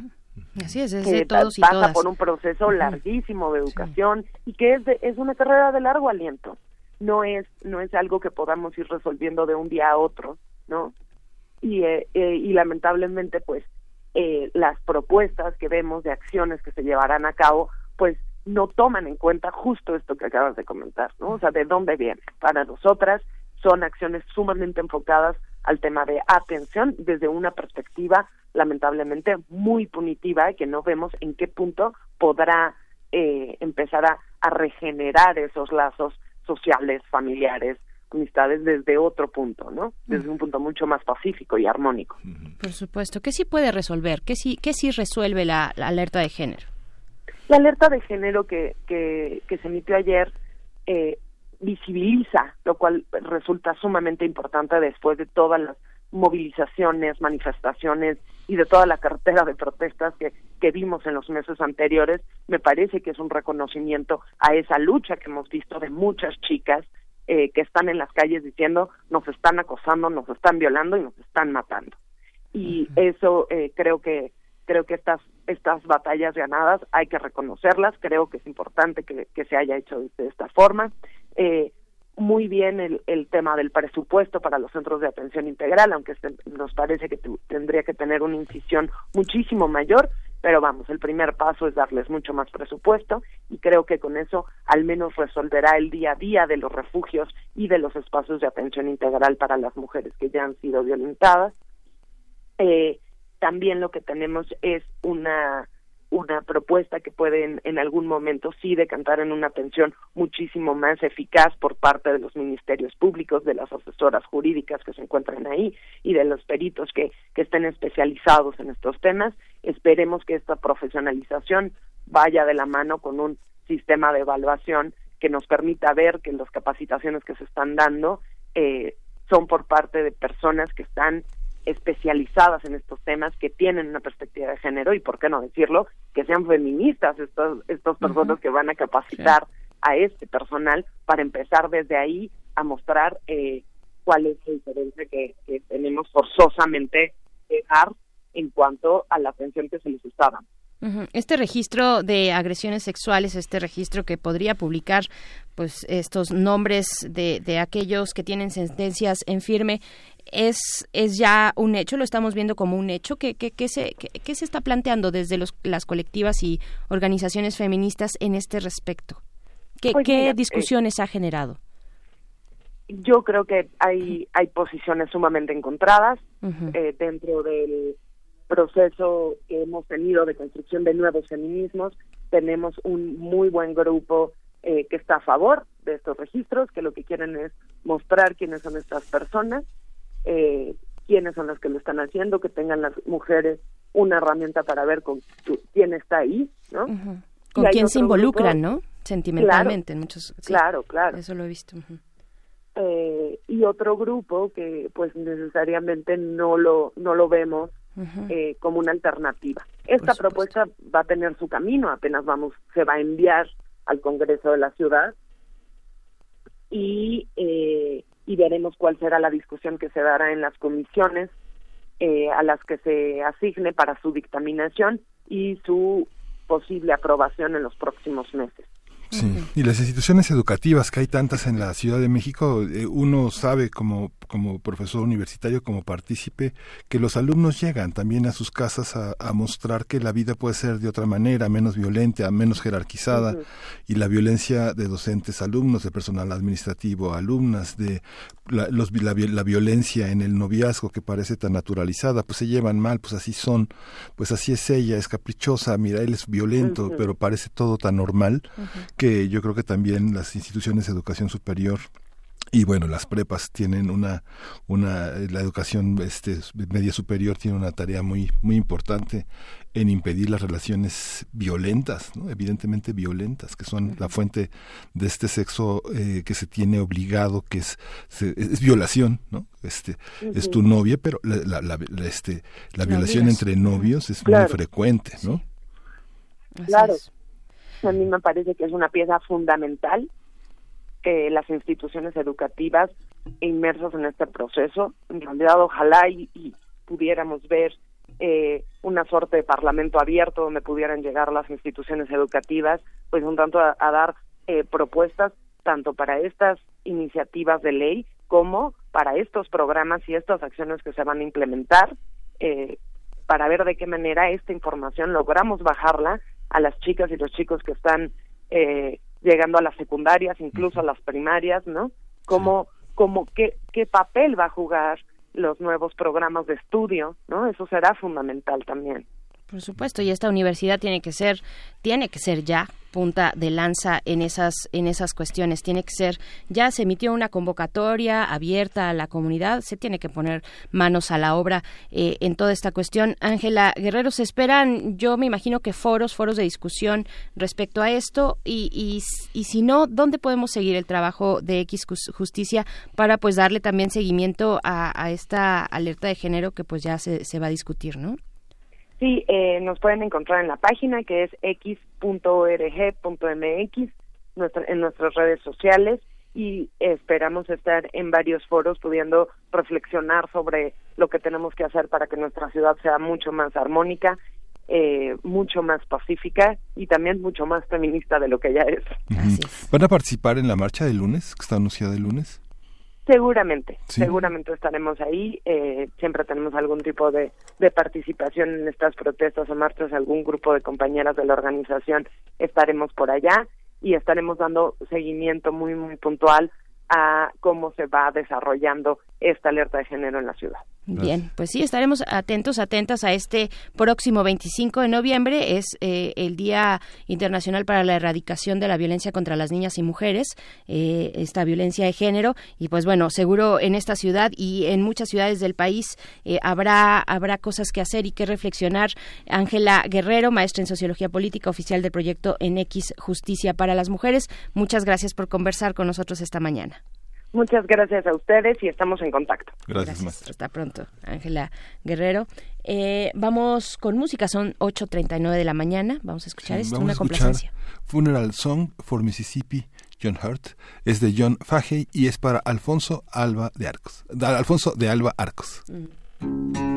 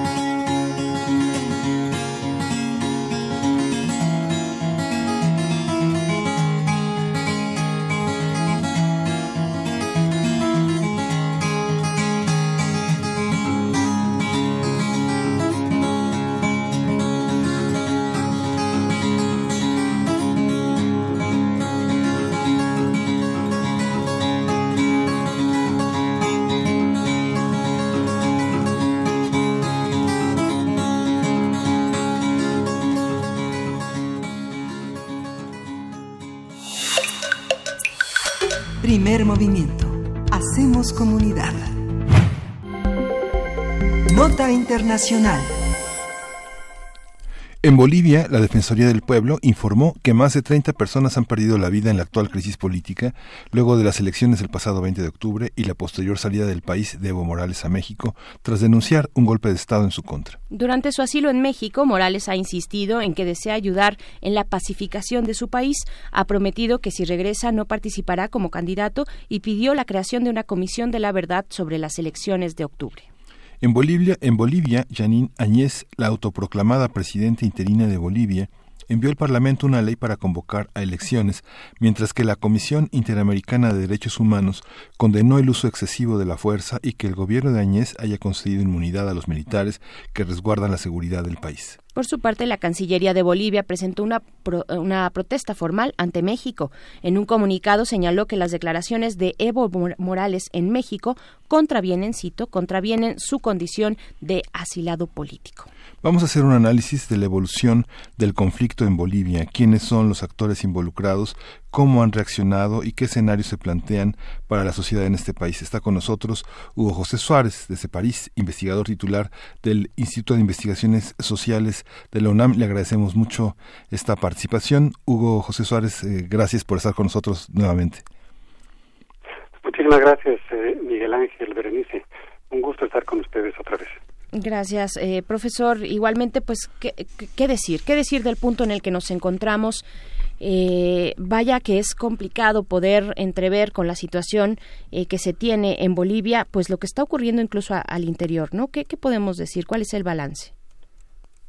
Mira, hay muchas cosas eh, que decir y bueno, está eh, complicado, tenso, estamos en un momento de, de luto, eh, con muchas muertes alrededor, con mucha violencia eh, y esperando que eh, se vayan abriendo algunas algunas partes, ¿no? Algunas que se vayan abriendo algunas posibilidades de eh, solución del conflicto. Hay que decir, digamos, previamente eh, dos cosas antes de, de, de entrar un poco a la coyuntura actual, que creo que es importante para decirlo para el público mexicano, para el, el auditorio de, de Radio UNAM. Eh, un poco, hay dos ideas que creo que es importante eh, desmontar un poco, eh, porque han estado circulando demasiado, que es, eh, primero, toda esta idea de eh, el golpe de Estado como tal, que yo insisto y, y sigo diciendo que no hay como tal un golpe de Estado y los hechos lo están demostrando, y esta idea de autoproclamación de la presidenta que no es, digamos, propiamente una autoproclamación, sino una sucesión eh, dentro de los márgenes de eh, lo que la Constitución establece en condiciones eh, muy particulares.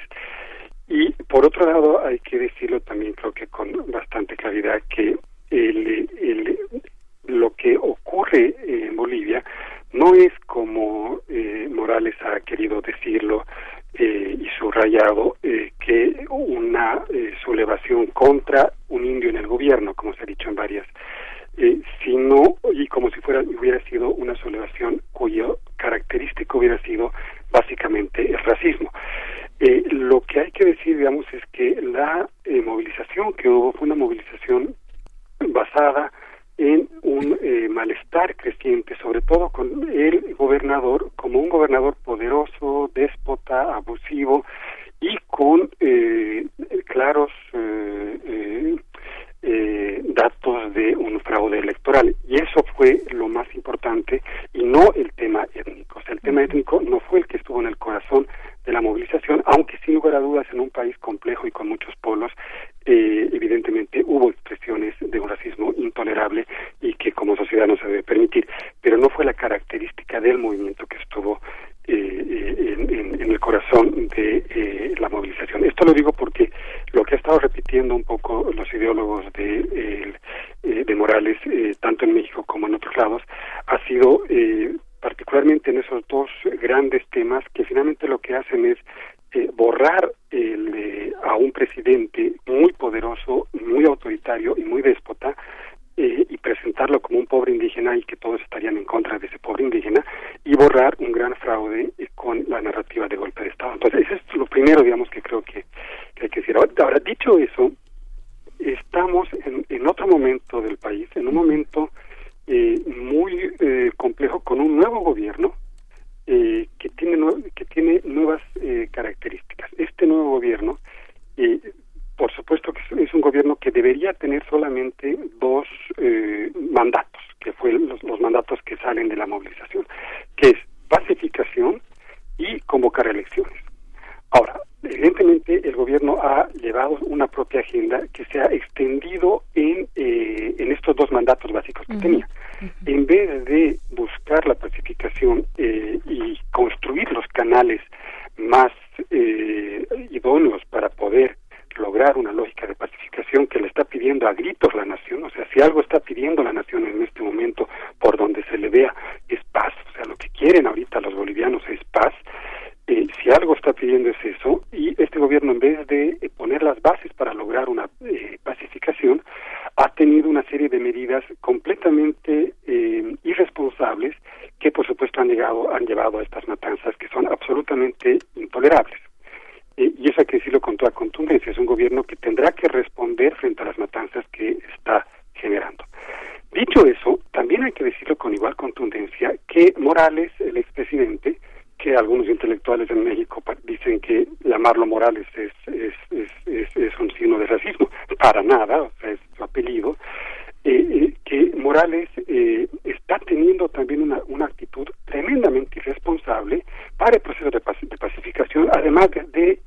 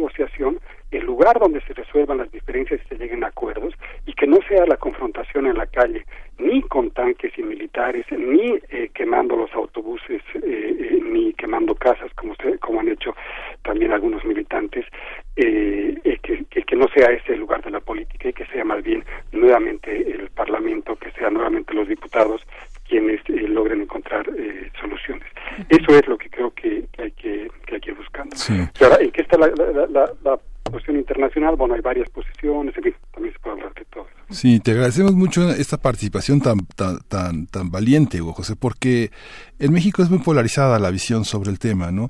Hemos seguido, y el equipo de Primer Movimiento hemos seguido las, eh, las intervenciones que has hecho en Radio Francia Internacional y que finalmente desde un foro europeo con especialistas en Bolivia sobre el tema y la participación que tuviste hace unos días con esta, esta periodista también de la radio boliviana, ponen, ponen en la escena un, un, un tremendo panorama, un panorama muy complejo, sobre todo que tú eres mexicano, eh, también y que este desde el instituto, desde la universidad desde el Instituto de Investigaciones Sociales cuando tuvimos oportunidad de entrevistarte a propósito de la aparición de Todo cambia reflexiones sobre el proceso de cambio en Bolivia donde 15 académicos de los más eh, importantes en las ciencias sociales universitarias explicaron que el proceso de cambio en Bolivia es complejo falta mucho pero Evo Morales contribuyó a una a una a un avance del país eh, muy significativo pero que había que mirar hacia otras rutas y que la, la política y las ideas de la política y la filosofía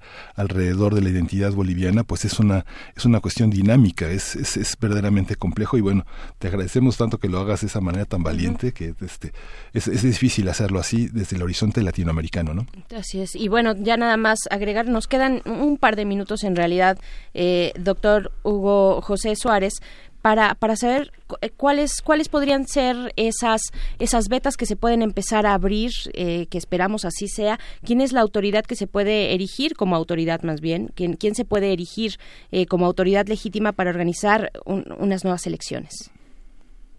Mira, y la- todo está ahorita en el corazón de la construcción de un tribunal electoral. Es- hay que construir un tribunal electoral que sea el que llame a, a- a elecciones y que a partir de eso eh, se llame a los partidos a organizarse y, eh, y bueno, y a partir de eso ya funcione eh, el mecanismo electoral. Creo que este es el, el- un momento en el que hay que definitivamente eh, volver a construir la, la- la institución electoral eh, y, y retomar la confianza que, que, que los bolivianos han perdido en eh, esas instituciones. O sea, es una tarea, y es una tarea, digamos, en la cual, en verdad, en verdad, el, el, eh, el, el- el, eh, partido, eh, el movimiento eh, al socialismo es el principal eh, protagonista. O sea, en este momento el movimiento al socialismo eh, tiene que ser eh, el partido que, habiéndose deshecho, digamos, de su caudillo, tenga la, la capacidad de ir para adelante y que sea el, el, que alrededor del cual se organice realmente eh, la construcción de la democracia. O sea, el, el, el rol en este momento del movimiento socialismo es tremendamente importante y está eh, eh, en sus manos eh, la resolución pacífica eh, de todo esto eh, y es quienes realmente pueden dar un paso para, para adelante. En el, del gobierno, bueno, pues es- digo, el gobierno es un gobierno que además de que tiene presiones y tal, es un gobierno que no se, no es un gobierno muy esperanzador, evidentemente, es un gobierno eh, que, que, representa algunos eh, eh, intereses eh, muy particulares, eh, pero bueno, lo importante es que se logre una salida y que se logre unas elecciones en las que todos participen. Por supuesto. Eh, pues, doctor Hugo José Suárez, se nos ha acabado ya el tiempo, eh, pero bueno, se podrá imaginar que en nuestras redes sociales hay varios comentarios. Eh, de entrada, empezar esta conversación, como dice Miguel Ángel, muy valiente eh, sobre la cuestión del el fraude o no fraude y sobre la legitimidad o no del gobierno en turno, pues es algo que debemos eh, seguir conversando, ¿no? ¿Cuáles son los elementos que nos dicen cuando hay fraude y cuando no? ¿Y qué fue lo que se presentó en el caso real de Bolivia? Pues ojalá podamos eh, conversarlo más adelante, doctor. Muchísimas gracias. Encantado, pues muchísimas gracias. hasta luego Hugo José Hasta pronto, Hugo José Suárez. Pues, qué fuerte, es, muy, es muy, muy, muy interesante. Cuando empezamos a escuchar en la- las intervenciones en diferentes medios franceses recurriendo a sus especialistas en los medios alemanes, hay una, hay una parte de distancia en, eh, hacia Latinoamérica que a veces objetiva y a veces minimiza, pero justamente nos pone a reflexionar. eh, todos los logros de Evo Morales, todos los logros en la analogía política que, que, que tuvo el PRI hasta que en las reelecciones pristas terminaron por destruir la democracia, terminaron por generar un sistema totalmente corrupto y antidemocrático, autoritario, como tanto coraje, tanto enojo eh, mostró lo- la declaración de Vargas Llosa de la dictadura perfecta, pero la reelección perfecta del PRI, ¿no? Es el, mismo modelo en unos pocos años, como le pasó al PSOE, como, como ha pasado cuando no cuando se destruye la participación de otros actores políticos y la no escucha es lo que caracteriza la vida política de un país. ¿no? Así es, pues bueno, esto, esto continuará, esto continúa. Ustedes díganos cuáles son sus opiniones al respecto. Es un punto interesante, finalmente, el que nos plantea el doctor Hugo José Suárez, como dices, Miguel Ángel, con esta distancia, con esta distancia eh, suficiente, pero no demasiada, eh, viendo estas cuestiones desde los debates que se puedan generar en, en Europa, ¿no? Eh, respecto a América Latina. Pues bueno, ustedes díganos, arroba P Movimiento en Twitter, Primer Movimiento UNAM en Facebook, díganos y, y- y hay que hacerlo de manera eh, inteligente, crítica, con argumentos que son muy necesarios en este momento para muchas conversaciones, seguir argumentando, eh, hubo o no hubo, ahí es lo que nos dice eh, el doctor Hugo, Hugo José, él dice no, no hubo fraude, esto no es así, hay que empezar por ahí distinguiendo que no hubo fraude y que tampoco es un eh, gobierno autoimpuesto como como dicen como están diciendo algunas versiones no bueno una gran parte de la versión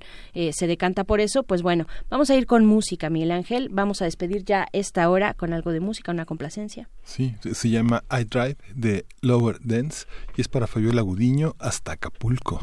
Hasta Acapulco y nosotros nos despedimos de la radio Nicolaita. Nos escuchamos el próximo lunes. El próximo lunes 25 de noviembre con ustedes ya es fin de semana. Hasta pronto, seguimos aquí en el 96.1 de FM en Radio UNAM.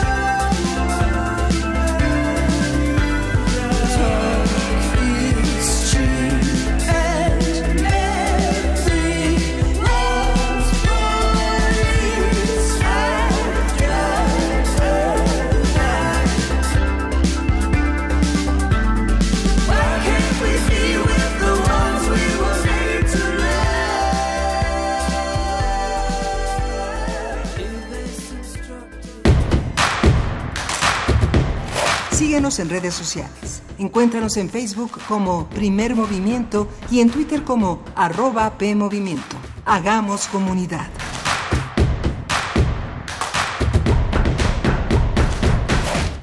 Info Ciudad de México presenta Voces por la Transparencia, en la voz de Francisco Javier Acuña Llamas, presidente del INAI. Primera parte.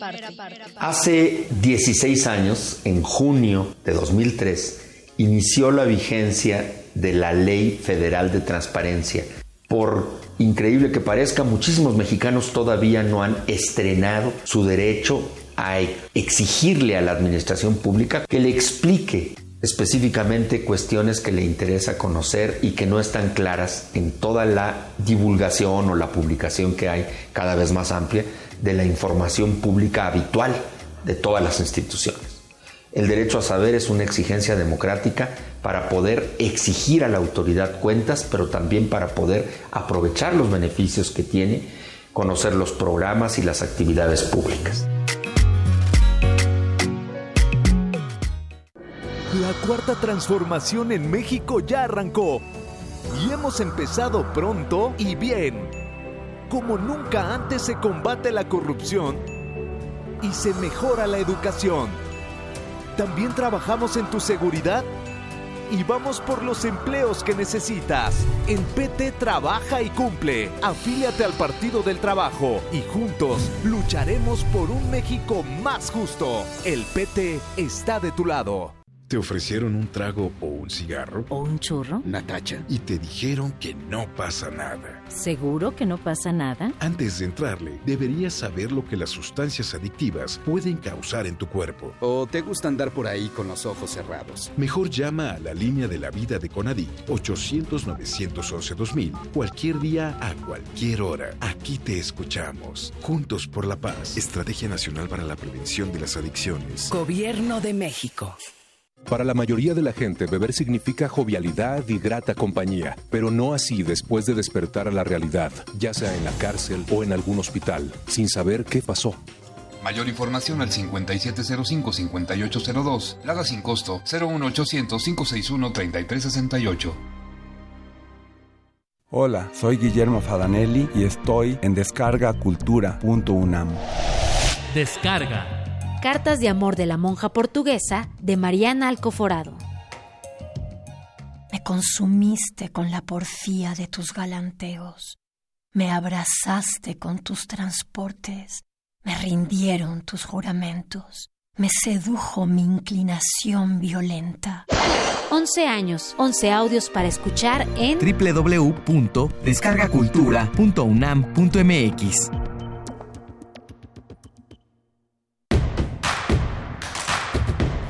Encuentra la música de primer movimiento día a día en el Spotify de Radio UNAM y agréganos a tus favoritos.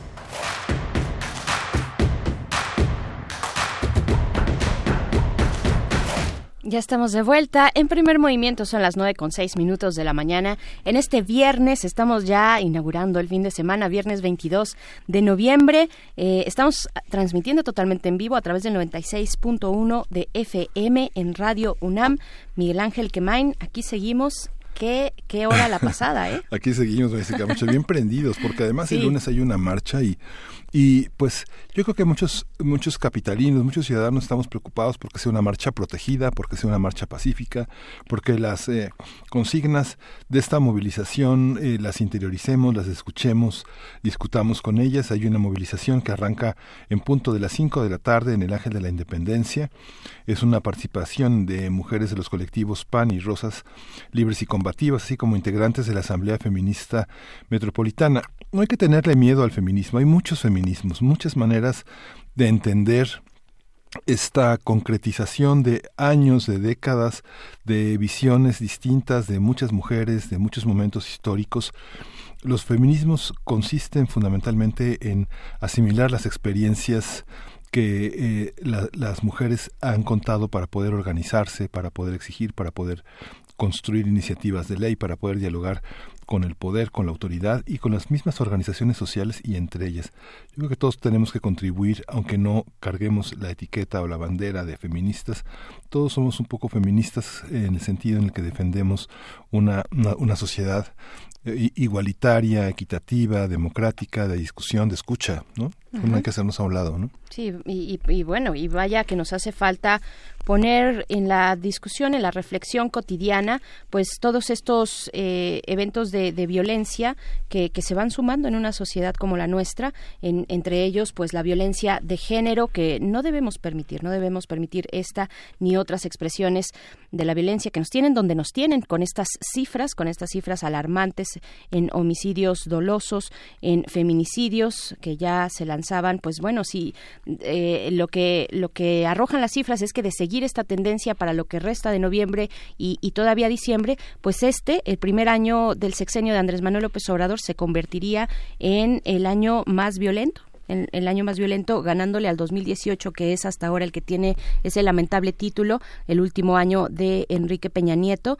Pues eh, vamos, vamos, vamos ganando en ese sentido, perdiendo en todo lo demás y pues bueno, ahí está esta esta cuestión. Eh, también decir y creo que importante recuperar la nota con la que abríamos eh, esta transmisión.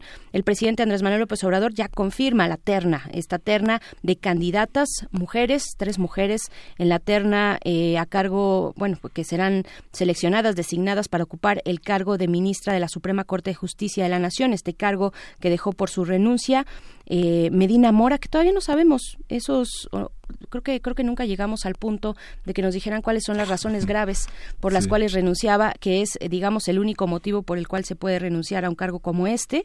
Pues bueno, ahí están ya Diana Álvarez, Ana Laura Magaloni y Margarita Ríos Farjat, eh, las personas que estarán que integran ya esta terna que se envía al Senado para su discusión. Tendremos mucho que estar observando en el Senado. Por otro lado, también ya lo que tú comentabas, se aprueba ya el presupuesto de egresos de la Federación con todo lo que eso significa.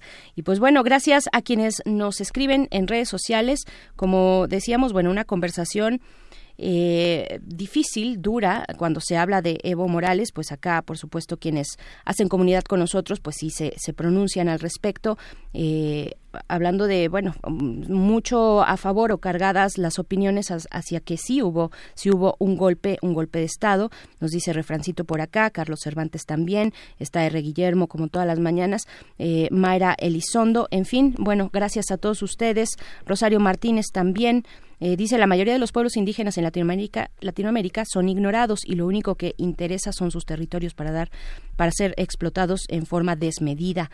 Y bueno, pues sí, ahí también Jesús Solano, con todo respeto, el golpe fue un golpe por donde se le vea. Imagine que un grupo de militares llegan y le piden por favor que se retire de su hogar. Este, bueno, pues ahí los argumentos sobre si fue o no un golpe de Estado y sobre si este es un, el que ya impera es un gobierno autoproclamado o no lo es. Pues seguimos la conversación. Pero antes, Miguel Ángel, eh, si, no hay nada más que decir, nos vamos a la poesía. Vamos. Primer movimiento. Hacemos comunidad. Es hora de Poesía Necesaria. Y en esta ocasión, mm, pues vamos a retomar el trabajo de un poeta mazagua, Fausto Guadarrama López, quien es originario del municipio de San Felipe del Progreso en el Estado de México, que nació en 1964. Él es escritor y poeta en lengua mazagua, es miembro fundador de Escritores en Lenguas Indígenas AC y fue conductor de la barra indígena de Radio Mexiquense. También es docente de la lengua mazagua en la Universidad eh, Intercultural del Estado de México. Además, eh, pues ha participado en distintas antologías, algunas de ellas coordinadas eh, por el maestro León Portilla, y en la antología trilingüe Diez poetas indígenas, publicado por publicada por la Universidad de Trieste en Italia. Y de Fausto Guadarrama escucharemos el poema Palabras al bordado. En la música, para acompañar este viernes y esta poesía, algo de son jarocho a cargo de los Vega. La canción es Vientos de Mar. Y pues vamos con esto, que es Palabras al bordado de Fausto Guadarrama. Ya casi lo encuentro. Muy bien. Esto dice de esta manera, palabras en bordado, palabras en bordado. Bordados con hilos de memoria y sol, hay un arco iris de palabras en lienzo, seno firme en colores chillantes que no pasa desapercibido ante las miradas, que le hagan un espacio al olvido para que salga por la puerta grande y se jubile con honores para siempre. Ahora se están bordando los mitos. En punto de cruz hablan los pájaros. Se pasea majestuoso el venado en la enagua. Las estrellas brillan en el quesquemetl y señalan nuevos caminos a seguir. Se están surciendo realidades y fantasías, desmadejando la memoria de la tierra. El pueblo grande, el pueblo grande está de fiesta, canta, su voz estalla en hilos y colores. Su voz estalla en hilos y colores.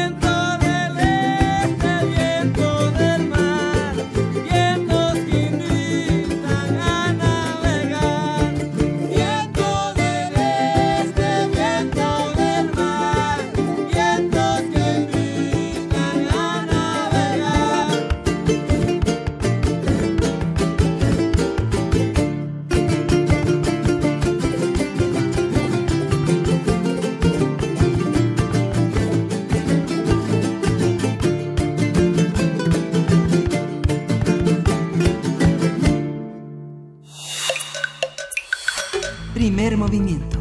Hacemos comunidad. La mesa del día. De acuerdo con el orden del diccionario, la fotografía es un procedimiento técnica que permite obtener imágenes fijas de una realidad mediante la acción de la luz sobre una superficie sensible o sobre un sensor. Se trata de una forma de expresión con un lenguaje heredado de la pintura, enriquecido con principios de naturaleza fotográfica que se suman a la subjetividad y habilidad de quienes han desarrollado el paisaje, la fotografía de autor, la fotografía documental, etcétera.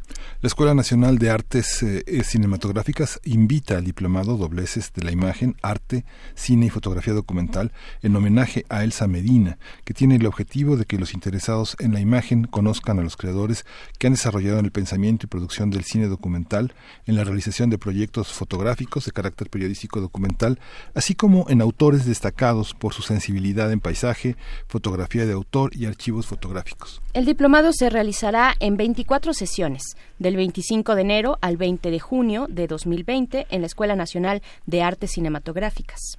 A partir de este diplomado en fotografía organizado por la Escuela Nacional de Artes Cinematográficas, vamos a hablar sobre las posibilidades de la fotografía y los distintos lenguajes en que pueden expresarse. Están eh, con nosotros, tenemos el privilegio enorme de estar con dos grandes fotógrafos. Eh, la primera es Elsa Medina. Ella realizó oh, estudios de fotografía y diseño en la Universidad Iberoamericana. Eh, y en San Diego State University fue alumna del maestro Nacho López, quien enseñó a ver, es reportera gráfica de La Jornada y, y, El Sur.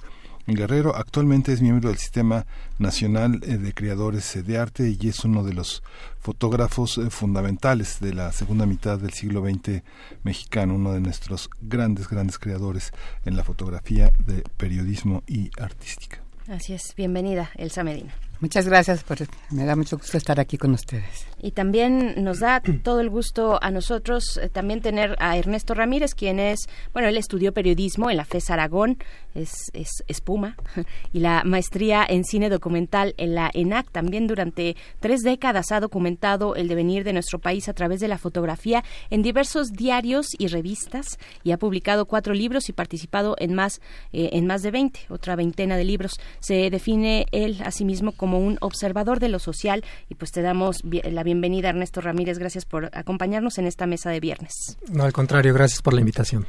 Pues, pues qué decir, qué decir de la imagen, eh, Elsa, Elsa Medina.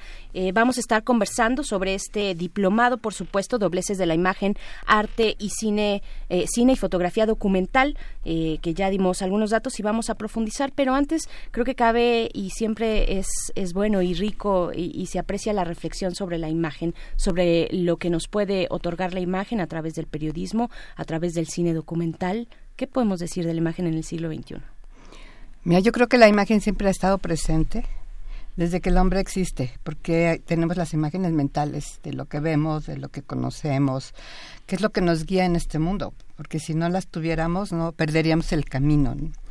Y el, la imagen se empieza a representar desde la época de la pintura rupestre, se puede, se puede ver en cantidad de lugares y sitios. México hay lugares maravillosos en Baja California que hay que ir a visitar en la Sierra de San Francisco, que no se sabe bien a bien cómo se hicieron y ahí están. Entonces la imagen, el hombre siempre ha querido representarse también a partir de, de la imagen y, y de pronto pues este tiene toda una evolución, tiene toda una historia que hablan de esta historia de Plinio que hacía el perfil este, en la sombra, donde empieza como ya a representarse. Luego también tiene esta parte de los nobles en Roma que empiezan a hacer sus máscaras mortuorias.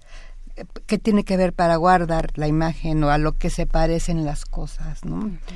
Entonces, bueno, todo ese camino que tiene que ver hasta llegar a, poder fijar la imagen, porque había ya gente estudiando, había gente que, que la hacía a través de la cámara oscura. De hecho, a veces en las recámaras, en los cuartos, en las casas, cuando está todo oscuro y hay un agujerito que entra, se pueden ver imágenes, se pueden ver en árboles, o sea, en muchos lugares se puede ver la imagen, cómo entra, además, cómo entran los rayos, cómo se ve de, de cabeza, se ve invertida. Cualquiera casi lo puede hacer en, en, muchos lugares. Se debería hacer mucho en las escuelas porque es muy fácil de hacer, ¿no? Una cámara oscura. Una cámara oscura. Entonces, eh, la imagen ha tenido toda esa evolución, empieza la imagen a querer este copiar, digamos, o a representar lo mismo que hacía la pintura. y durante mucho tiempo se fue haciendo, pero sí se creó como una parte donde más gente podía acceder a ella, porque los pintores pues tienen que tener estabilidad. Y pero pero la fotografía con el tiempo, con su evolución, fue teniendo diferentes sentidos a partir de su de su técnica, a partir de su materia. Y también pues ha habido épocas como a mí me tocó con Nacho López, como decía, creo que decía, creo que era Ivonne Venegas, que decía que a ella no la gestaron en el, en el momento decisivo, pero a mí sí. Cuando yo empecé con Nacho, ¿no? Ya, ya, había, ya había tomado clases, estudié mucha técnica, pero a mí me faltaba el contenido y tuve la fortuna y maravilla de estar con Nacho, precisamente en lo que era el CUEC. Ahí se daban esos talleres que eran los talleres libres de fotografía, que el director era José Rovirosa, mi amigo de Nacho López. Entonces para mí fue así una gran fortuna y el de estar buscando. Entonces, bueno, de la imagen se pueden decir mil cosas, porque en todos lados hay, desde que te levantas en la mañana en tu casa, las ves en el metro, en todas partes. Es muy importante porque la imagen nos va pues también enajenando mucho y creando ciertos este, conceptos, este ciertos estereotipos de lo que es el mexicano sí o sea yo sí me pongo así furiosa veo, los comerciales y la mujer siempre en su casa y yo todas las mujeres que conozco trabajan todas además de todo lo demás. Entonces las imágenes penetran. Entonces es como muy complejo porque es muy subjetiva a pesar de que se diga que es objetiva. Y es muy subjetiva pero en los periódicos pues te ponen lo que le dicen el balazo, te ponen el pie de foto, entonces, si es chiquita, si es grande, en el lado donde está impresa, entonces esto va condicionando lo que podemos pensar de una imagen. Entonces, bueno, no sé, hasta aquí me quedo ahorita porque es lo que es, no sé. Sí, eh, este, eh, esta conversación a propósito de un encuentro es muy significativa porque eh, el caso de Ernesto Ramírez, que es alguien que tiene una amplia trayectoria y que se ha caracterizado por su generosidad con los colegas, porque es un hombre que es eh, un fotógrafo verdaderamente extraordinario por su capacidad de síntesis, por su capacidad de reportear. por su capacidad de obtener de lo inmediato algo que permanece, fotografías que se han tomado hace 25, 30 años y siguen siendo una actualidad impresionante. Organizar el pensamiento desde, la, desde lo universitario, desde el conocimiento. Ha costado mucho trabajo en la universidad que la fotografía forme parte de las carreras de comunicación, tenga ese atributo. Todavía estamos luchando para que el, cartón, el cartón, el trabajo de los dibujantes, de los cartonistas, de los caricaturistas, forme parte de las asignaturas obligadas de pensar el cartón, pensar la fotografía. ¿Cómo pensar la fotografía desde un ámbito que no es nada más este autodidacta Ernesto. Cómo pensar la imagen desde un ámbito en el que eh, pensarla tomarla este tiene un tiene un impacto y tiene una contribución social sí Miguel Ángel eh, bueno yo creo que somos imagen no este desde que nacemos un poco un poco antes de hablar dice John Berger no en ver ver y mirar este aprendemos a, a mirar y a, a relacionarnos con el mundo a partir de la mirada no de lo que vemos eh, el sentido del diplomado es un poco eso que dices, ¿no? El, pensar la imagen desde la academia, ¿no? Que no solamente es una manera de, de lenguaje, ¿no? De testimoniar y hacer historia con, con, las fotografías, sino también generar conocimiento. Creo que eso es como lo, más interesante y, y, creo que esa es la gran propuesta del, del, diplomado, de cruzar como estas varias vertientes de la imagen, ¿no? Desde el cine documental, sobre la fotografía documental y sobre el pensamiento ¿no? de la imagen. Por ejemplo, uno de los, de, los tutores este, es eh, Sonia Rangel, que es eh, hablar de la filosofía de la imagen, por ejemplo, ¿no? que es, es, es un módulo muy interesante, que, que enriquece esta otra cara de cómo, cómo estar pensando la imagen y la fotografía. Y, y creo que eso es el, el, el sentido general del, del diplomado, ¿no?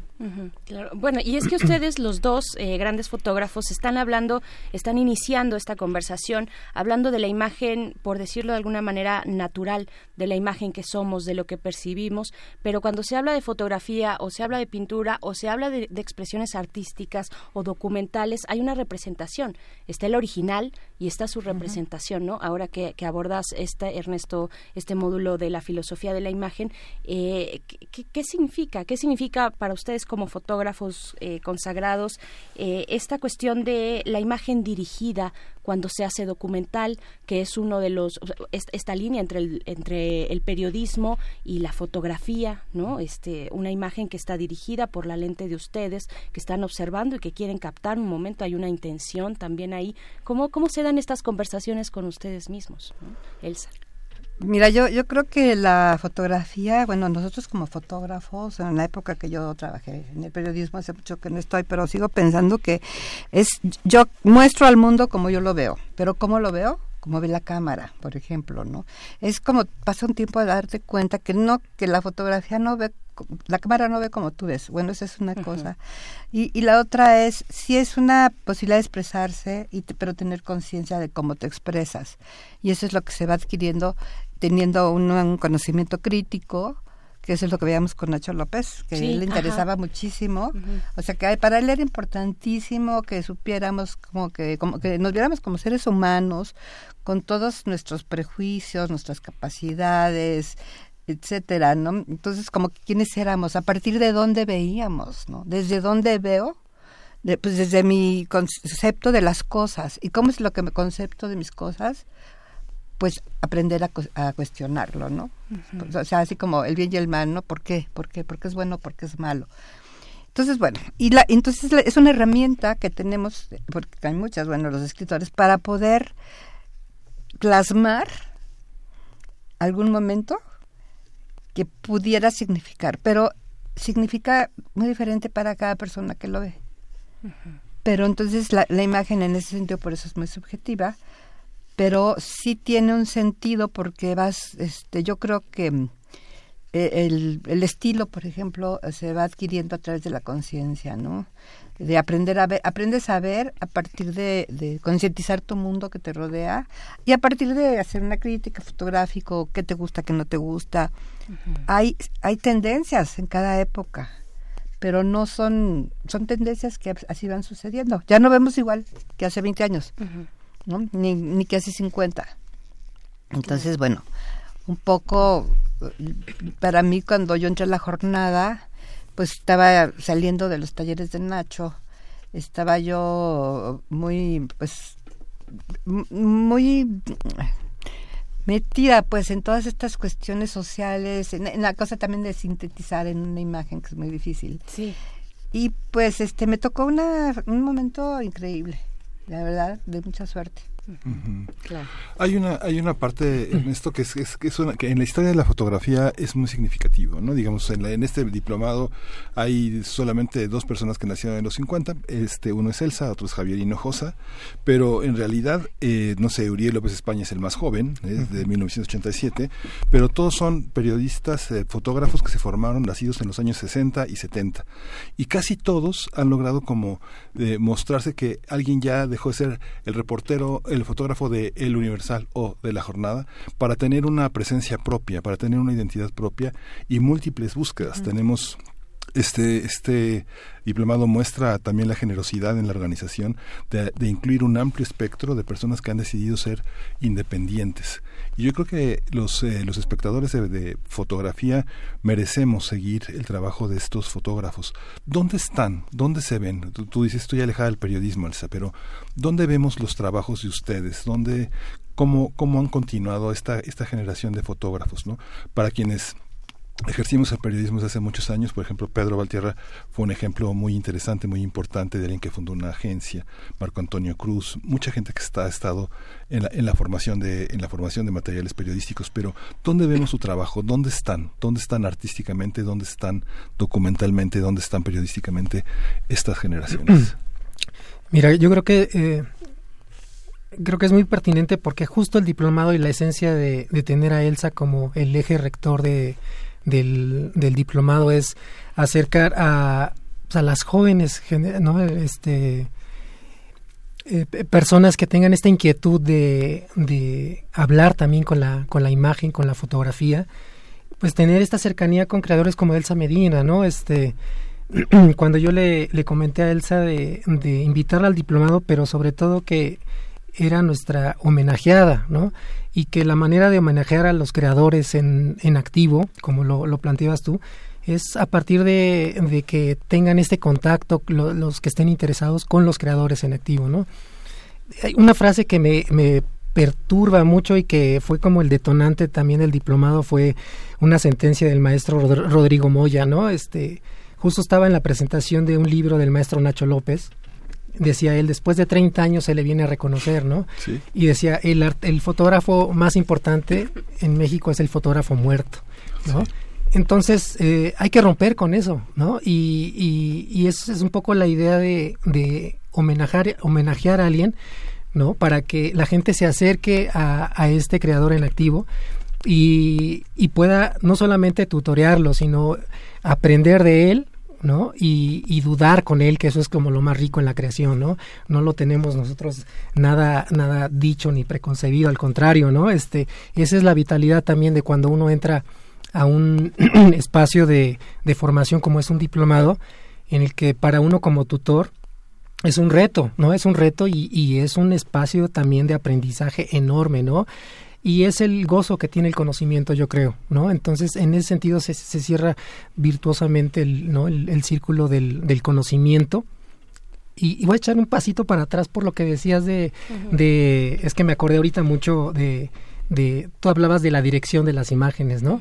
Y justo el maestro Nacho López nos enseñó desde el- el- la mitad del siglo pasado, ¿no? Es con estas acciones dirigidas que él hacía, ¿no? Y, y que además, eh, tipo performance, que rompió con toda la, la, el sentido de la foto directa, objetiva, ¿no? Y que prevaleció además durante todo el siglo XX, ¿no? Y que ahora con el cambio de la tecnología de lo analógico a lo digital, digamos, vino a, cuestionar este paradigma, ¿no? De la objetividad, pero que él desde eh, los 50 del siglo XX ya lo había hecho con sus acciones dirigidas, ¿no? Este, y, en fin, que eh, en ese sentido fue un gran visionario el maestro Nacho López, ¿no? En, romper eh, eh, est- estas verdades, ¿no? Estos Claro. testamentos de la, de la fotografía directa y documental.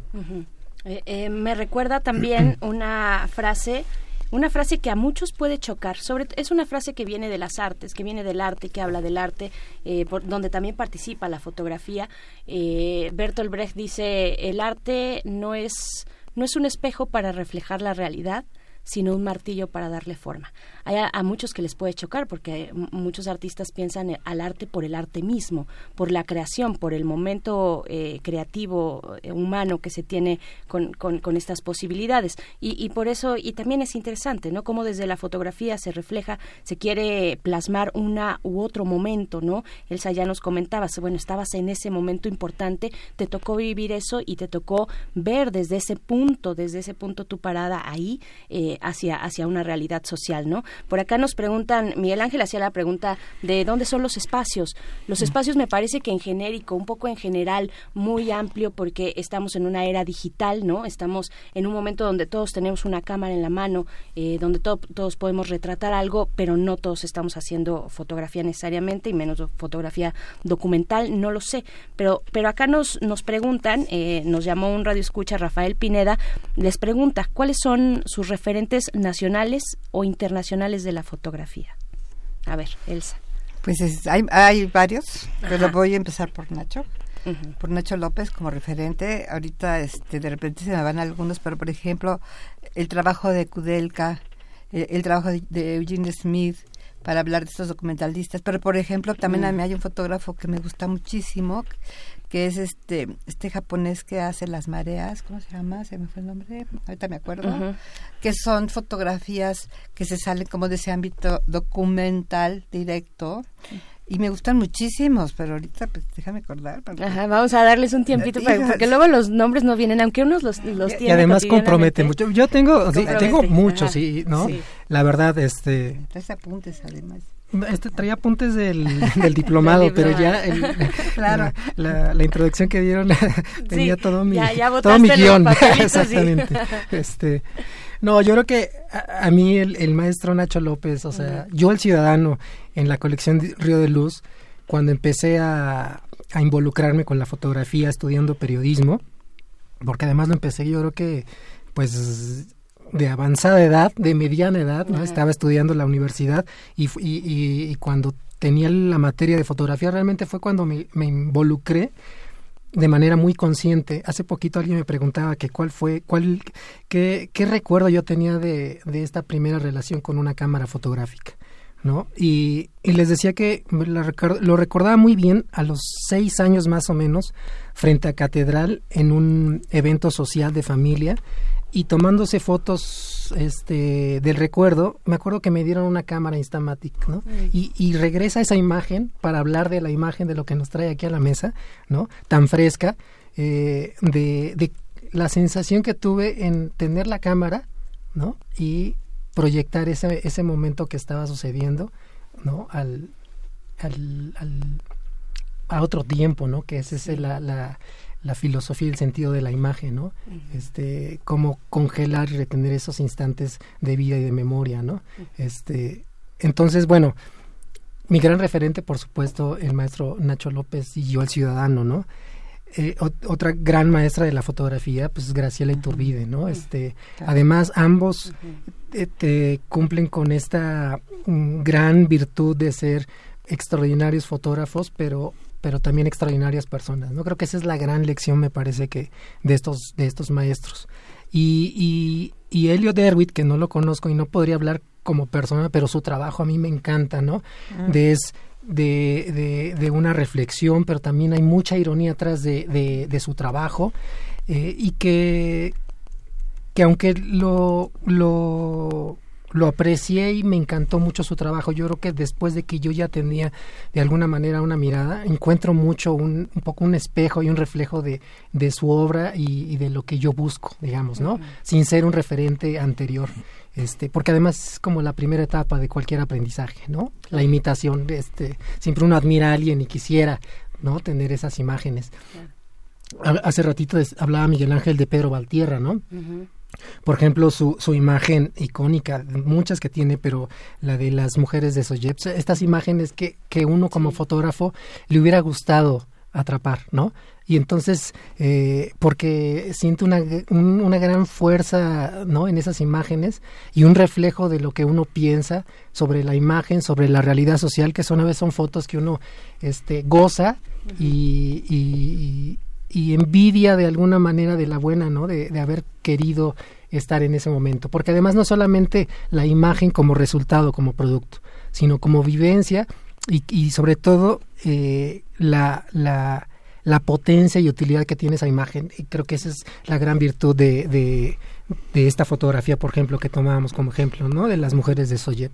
O sea, la- la- lo que refleja esa imagen, ese momento histórico y esa fuerza que tiene, ¿no? Las mujeres eh, eh, eh, enfrentando al poder, ¿no? Como son los soldados, este, con, con, con esa valentía y esa fuerza, este, creo que la, la imagen es contundente, ¿no? Y en ese sentido, por eso me atrapa, yo digo que, que son estas fotos que, que se le quedan a uno, ¿no? Para Le siempre. a uno la piel, Exacto, ¿no? o sea, No, uno no, no. recuerda, y regresa a Sí. ellas, a lo mejor no la puedo describir como si la estuviéramos viendo, porque es la otra virtud de la imagen, Sí, que no. Cuando se acaban las palabras y la imagen puede ocupar ese lugar. Y, y la necesidad de ir acompañados también con una reflexión teórica, ¿no? Ahora que hablabas de este de Rodrigo Moya, el trabajo que hizo la doctora Laura, Laura González Flores de la curaduría de una exposición en el centro de la imagen y una exposición en Bellas Artes hablando de dos facetas de un fotógrafo que no es capaz de que no que no somos capaces de como de apresar en una sola etiqueta, ¿no? Los fotógrafos tienen muchísimas visiones, ¿no? Pedro Valtierra y Centroamérica, bueno, Pedro Valtierra es mucho más que Centroamérica y, y la vida del fotógrafo transcurre, transcurre de una manera muy muy distinta. Ahora es- estaba recordando, tal vez es este fo- fotógrafo que es eh, Genki Kent Yoro, ¿no? Es, No, eh, no, ya me acor- lo recordé ahorita. ¿Sí? Es el fotógrafo, bueno, hablando de la fotografía como Sí. documental, y no, Sí. pero porque al final documenta, que se llama Hiroshi Sugimoto. Ah, Hiroshi Sugimoto. Y él, él tiraba sus fotos a la basura, es lo que cuenta la leyenda, y la gente las recogía hace mucho, porque no le gustaban. Porque también creo, o sea, en- a otro aspecto es que lo que creo que la foto ha evolucionado, o ha- no, más bien ha cambiado su manera en que nos aproximamos a ella. Por ejemplo, hay una foto que a mí me perturba mucho que no tiene que ver con quizá con lo social, pero es de este artista brasileño. Sebastián Salgado. No, es un artista, ay, ahorita se me va a acordar el nombre, pero él hace unas fotos donde un avión pinta una nube en el cielo, como de esas de los niños. O sea, yo cuando era niña, hace mucho, Big Moonies. Big Moonies, Big Moonies. Pasaban los aviones tirando papelitos y corríamos a ver qué había. Sí, ¿no? sí, sí. Pero él hace que sí había, o, o letreros, ¿no? Que el dibujo la nube en el cielo. Entonces yo digo, yo quisiera tener esa foto en la pared de mi casa. Porque me perturba, porque me cuestiona, porque, porque es una nube en el cielo, pero es una nube que alguien pintó, realmente es una nube pintada en el cielo. Entonces, la foto también tiene esa capacidad de poderte así como hacer un clic y decir qué está pasando, ¿no? Y, y entonces todo- todas esas posibilidades que tenemos. Entonces aquí no nada más es como la foto documental, sino los caminos en un- que de uno va caminando, donde vas este dirigiendo la mirada, porque es lo que te está tocando en el momento y, y, y entonces todas estas cosas que puedes ver como este de la filosofía de la fotografía del ver imágenes como estas de, de ver lo que lo que se hace pues con la foto conceptual no que a mí, a mí me gusta muchísimo porque bueno al principio no entendía muchas cosas. Yo había un momento en que yo no podía combinar color y blanco y negro o sea se crea uno muchos dogmas también no pero entonces ya te abres a decir puedes hacer lo que quieras lo que quieras. A ver, voy a preguntar ahorita sobre si lo que quieras, no sé si Miguel Ángel No, querías no, decir algo. Bueno, porque este, por supuesto vienen muchas cuestiones, muchas eh, reflexiones y conversaciones importantes sobre sobre lo que se presenta y no se presenta al ojo de los demás, ¿no? Cuando hay horrores tan fuertes en el mundo, eh, cuando hay en nuestro propio país horrores muy fuertes, Eh, viene a mi mente esta fotografía del niño sirio, del niño migrante que, que murió en las costas eh, de Europa y que y, y entonces hay una reflexión ahí, no recuerdo exactamente quiénes eran los diarios, no sé si tú lo tienes, Miguel Ángel, pero quiénes eran los diarios que deciden publicar de una u otra forma al niño. Una, eh, el niño de espaldas, creo que todos recordamos esa imagen, ¿no? Del niño en la playa. Eh, el niño de espaldas o el niño de frente o el niño en los brazos de alguien que podría ser su padre. Eh, ¿Qué, qué decisiones tomar cuando se, se está frente a un horror, ¿no? Porque las, las imágenes no solamente nos llaman y nos generan estos, como dices, eh, estos clics, ¿no? Tal vez estas reflexiones que podemos quedarnos mucho tiempo y varias veces volver a pasar por la sala y volver a observar esa imagen y nos vuelve a decir cosas, pero también nos dicen cosas muy, muy fuertes, ¿no? ¿Cuáles han sido esos, esos momentos eh, difíciles para ustedes, ¿no? Frente a imágenes fuertes y decir, bueno, ¿cómo la abordo? Eh, ¿Qué tipo de horror retratar? Eh, respetando lo que estoy viendo, respetando a los seres humanos que están ahí, al dolor humano, ¿no? ¿Cómo, ¿Cuáles son esas reflexiones? No sé, Elsa, tal vez. Enrique. Mira, yo creo que, mm, bu- bueno, cuando tú tienes un sentido por hacer las cosas, o sea, ¿qué es el sentido que tienes ante, lo- ante el hecho? ¿Qué es tu- ¿Cuál es tu opinión sobre lo que está pasando? O sea, entonces eso habla de una posición ideológica también, ¿no? Del fotógrafo. En mi caso, cuando estaba en la jornada, tenía un sentido en varios, en, en varios niveles. O sea, uno es, eres como los ojos del periódico, lo representas. Otro es lo que estás viendo, lo que está sucediendo, cómo lo abordas. Entonces, el tener sentido, ¿no? Porque eh, de pronto, bueno, yo me acuerdo de una foto que tomé cuando fue la matanza de Acteal. No, no, perdón, de Acteal, no, de este de Aguas Blancas. Llegamos al otro día. Entonces yo yo ya había estado en Guerrero, en el sur. Yo conocía gente, yo conocía fotógrafos. Llegamos el mero día, no llegamos así cuando fue la misa de todos los cuerpos, pero llegamos a- al lugar, a Toyaquillo se llama, donde estaban la mayoría de las personas que habían sido asesinadas. Y en el camino encontramos el camión, en el camino, ¿no? Ya sea lleno de balas. Yo me, yo me subí y cuando me subí, el olor y, y me di cuenta, ¿no? Pero todos seguíamos y llegamos al pueblo donde todo el pueblito pues, era así, tierra, y eh, había un, un lugar donde había tres féretros y una de las mujeres tenía sus dos hijos. Entonces, pues yo de lejos, porque también se abusa mucho de, de- de acercarse, ¿no? Porque el acercarse físicamente no significa que te vas a acercar, que vas a hacer una conexión con el hecho. Entonces, el, el que tú tengas sentido, el que tú le des sentido, te da mucha fuerza, fuerza, te da energía, te da ese impulso para hacerlo. Porque a veces, este, bueno, yo a veces voy caminando y yo digo, ay, antes tomaría fotos, o pasan muchas patrullas y antes me iría atrás de ellas corriendo, ¿no? Entonces, yo sí creo que tienes que tener esa capacidad de fotografiar el momento pero también conectarte y, y es, es, un momento de síntesis, ¿no? Donde, donde se juntan la capacidad técnica. A mí, a mí a veces me temblaba la cámara, así, y luego hasta la descomponía o la trababa. Entonces, la capacidad técnica y tu posición ante el hecho. Claro. Es difícil encontrar ese, ese, ese, ese secreto desde la posición del fotógrafo ante el hecho, ¿no? Uno como lector de periódicos, porque es una adicción leer cuatro o cinco periódicos y, buscar a tu fotógrafo, ¿no? De pronto dices cómo lo cubrió Elsa Medina, cómo lo cubrió Daniel Aguilar, cómo lo cubrió Víctor Manuel Mendiola, cómo lo no es, es o sea, observa la diferencia entre los entre los fotógrafos que es muy fuerte. Ahí como reportero me tocó hace más de 30 años estar eh, hombro con hombro con Héctor García, ¿no? Y, y fuimos eh, muy, muy amigos, muy colegas, ¿no? Y Héctor García tenía un encanto verdaderamente particular, ¿no? Yo me daba cuenta de que hay un encanto del fotógrafo que cuando trabaja con el reportero le abre las puertas, ¿no? Por ejemplo, eh, me tocó cubrir chapas, por ejemplo, y los reporteros cubrían desde la sala de prensa del hotel en, en San Cristóbal las cosas, pero los fotógrafos no pueden cubrir desde un cuarto de sala de prensa. Lo que llegaba Víctor Manuel Mendiola, todos como muy contentos, este Fabricio León, este mucha gente que estaba en Chapas con sus fotografías de haberse metido en la, en la realidad, en las margaritas, en toda esta parte, pero hay algo que la sociedad, los grupos sociales aceptan que alguien tome fotos. No cualquiera puede, puede tomar las fotos. Hay un, hay un momento en que la gente acepta ser registrada por una mirada que se sabe respetuosa, que se sabe como cierta característica de invisibilidad.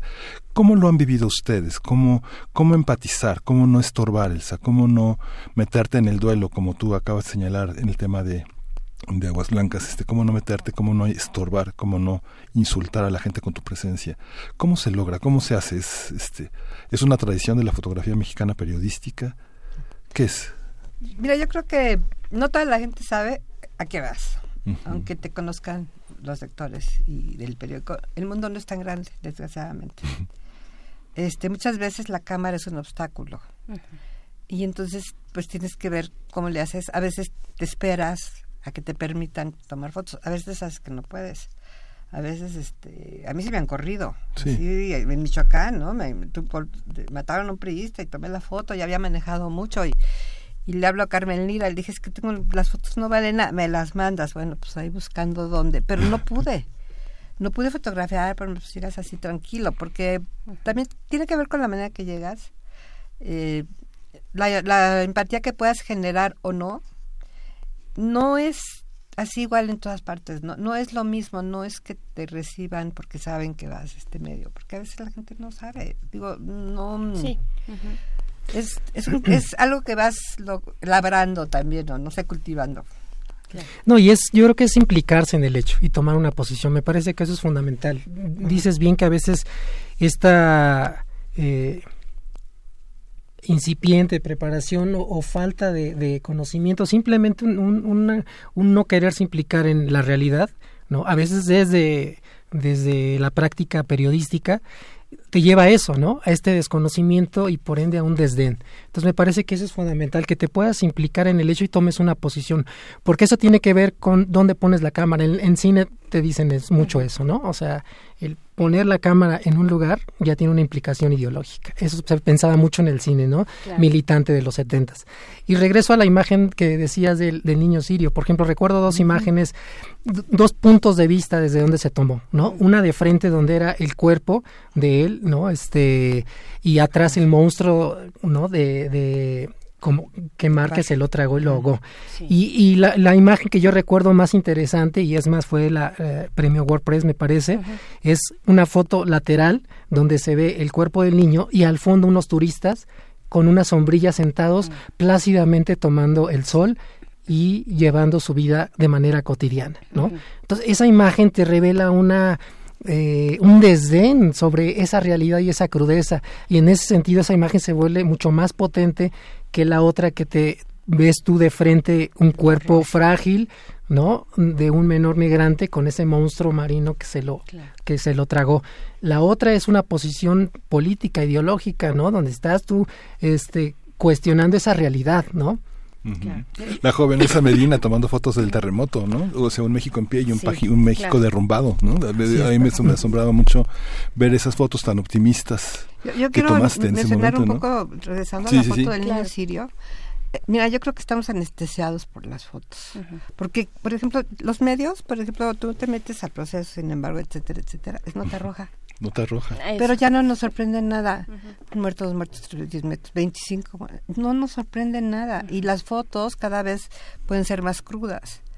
O sea, por ejemplo, la jornada a veces no fotografía muertos, ¿no? No, no sacaba muertos. Los cadáveres, sí. Los cadáveres. Eh, Pero sí llegó a sacarlas, ¿no? Yo una vez tomé en un derrumbe y era parecía un señor como dormido con toda la tierra. Es una foto que a mí me impactó mucho porque además me cuestionó.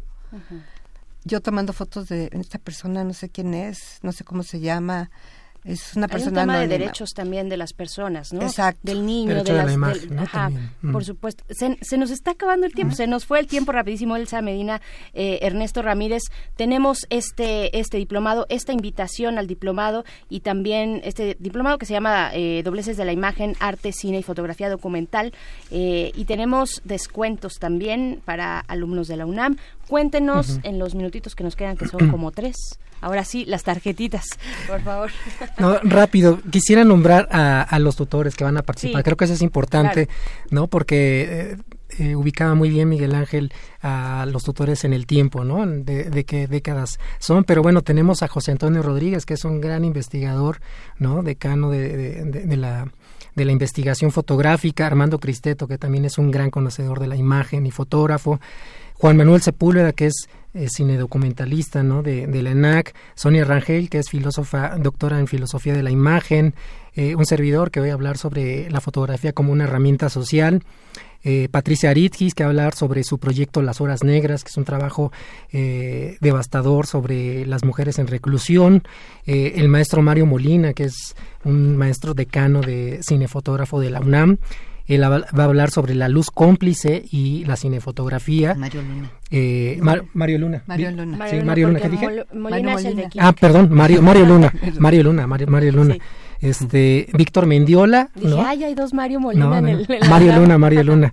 No, además él es, él es mi director de tesis de la maestría, entonces, no, No, no, o sea, no. no tengo ninguna duda de que es Mario Luna. Este, bueno, la maestra Elsa Medina, eh, eh, eh, Uriel, ¿no? López España, que va a estar, eh, va a ser un taller teórico práctico sobre la cámara Super 8, está- va a estar como muy, muy interesante. Bela Límenes, que también ella... ah, habla sobre la imagen sensorial y el libro de artista, el maestro Javier Hinojosa, un gran maestro del paisaje interior y exterior, y Cecilia Hurtado, que va a hablar sobre el archivo como detonador de la memoria y de la creación fotográfica. Perfecto, pues ahí está eh, la plana de docentes que estarán en la Escuela Nacional de Artes Cinematográficas que invitan a este eh, a este diplomado que se realiza son 24 sesiones del 25 de enero al 20 de junio del próximo año. Eh, los horarios ya los tenemos. Son los sábados de 10 a 3 de la tarde. Sábados de 10 a 3 de la tarde, perfecto. Entonces, bueno, tenemos también descuentos porque bueno, este este diplomado tiene un costo que es de ¿cuánto? 14.500 pesos. Para estudiantes de la universidad tienen el 20%. 20%. Y tenemos eh, un pequeño porcentaje más para dos interesados que llamen, ustedes verán cómo, con un 10% más. Entonces, bueno, es significativo, ¿no? Porque... ¿El INAPAM? El, del INAPAM tiene el Claro. 50% Ah, muy también, sí, claro. Sí. Este, y escuelas eh, vinculadas eh, a, la, a la UNAM también tienen el 20%, ¿no? Entonces, bueno. Perfecto. Eh, entonces Vamos a regalar, vamos a obsequiar, vamos a el, el teléfono es 55 33 es 55 36 43 39 Ujú. para quien eh, lo para quien utilice el- esta vía para obtener este, este este pase. Y tenemos también 10 pases dobles para el cierre de la temporada de la obra Don Juan Tenorio a falta de otro. Es la función del sábado 23 de noviembre a las 18 horas en el Teatro Rodolfo Sigli que está ubicado en el Luterio Méndez número 11 en Churubusco en Coyoacán. Está muy cerca del Metro General Anaya, tiene que caminar 10 minutos para encontrarlo. Estos se van por Twitter y deben de seguirnos y enviar un solo tweet con su nombre completo, este más el hashtag eh, Don Juan Tenorio. Cinco cortesías, dos por uno para la misma función. Se van por Facebook, escribir en el muro su nombre completo, más el hashtag Don Juan Tenorio. Así es. Y bueno, también ya, lo último, tenemos eh, un regalo que nos traen eh, Ernesto Ramírez este regalo, este libro eh, que se llama Arqueología Urbana de Tuyo junto con Fabricio Mejía Madrid y que es editado por Artes de México colección Luz Portátil y también se va, tenemos solamente un ejemplar, está, de verdad no lo dejen pasar porque evidentemente es un libro de imagen eh, que tiene una edición muy bella. Vamos a dar este libro a quien se comunique, así directamente 55 36 43 39 y pues así se va este ejemplar. Les agradecemos a los dos. Muchísimas gracias. Estaremos ahí también en nuestras redes sociales eh, están los detalles también de este diplomado. Así es que gracias Elsa Medina, Ernesto Ramírez por estar acá. Gracias. Muchas gracias. Bien, pues nos, vamos, a ir. tenemos algunas cuestiones ahí con la producción. Creo que hay que decir nada, más que adiós. Nos encontramos el próximo lunes a las 7 de la mañana. Disfruten su fin, su fin de semana. Sigan aquí en Radio UNAM 96.1 de FM. Gracias, Miguel Ángel Quemán. Gracias a la producción del programa. Ya estamos cada vez más cerca de vernos en Guadalajara. Hagan sus cartitas para ver qué, qué les interesa, qué recogemos de allá. Sugerencias, peticiones. Se aceptan todas las sugerencias. Esto fue Primer Movimiento. El mundo desde la universidad. Radio UNAM presentó Primer Movimiento. El mundo desde la universidad.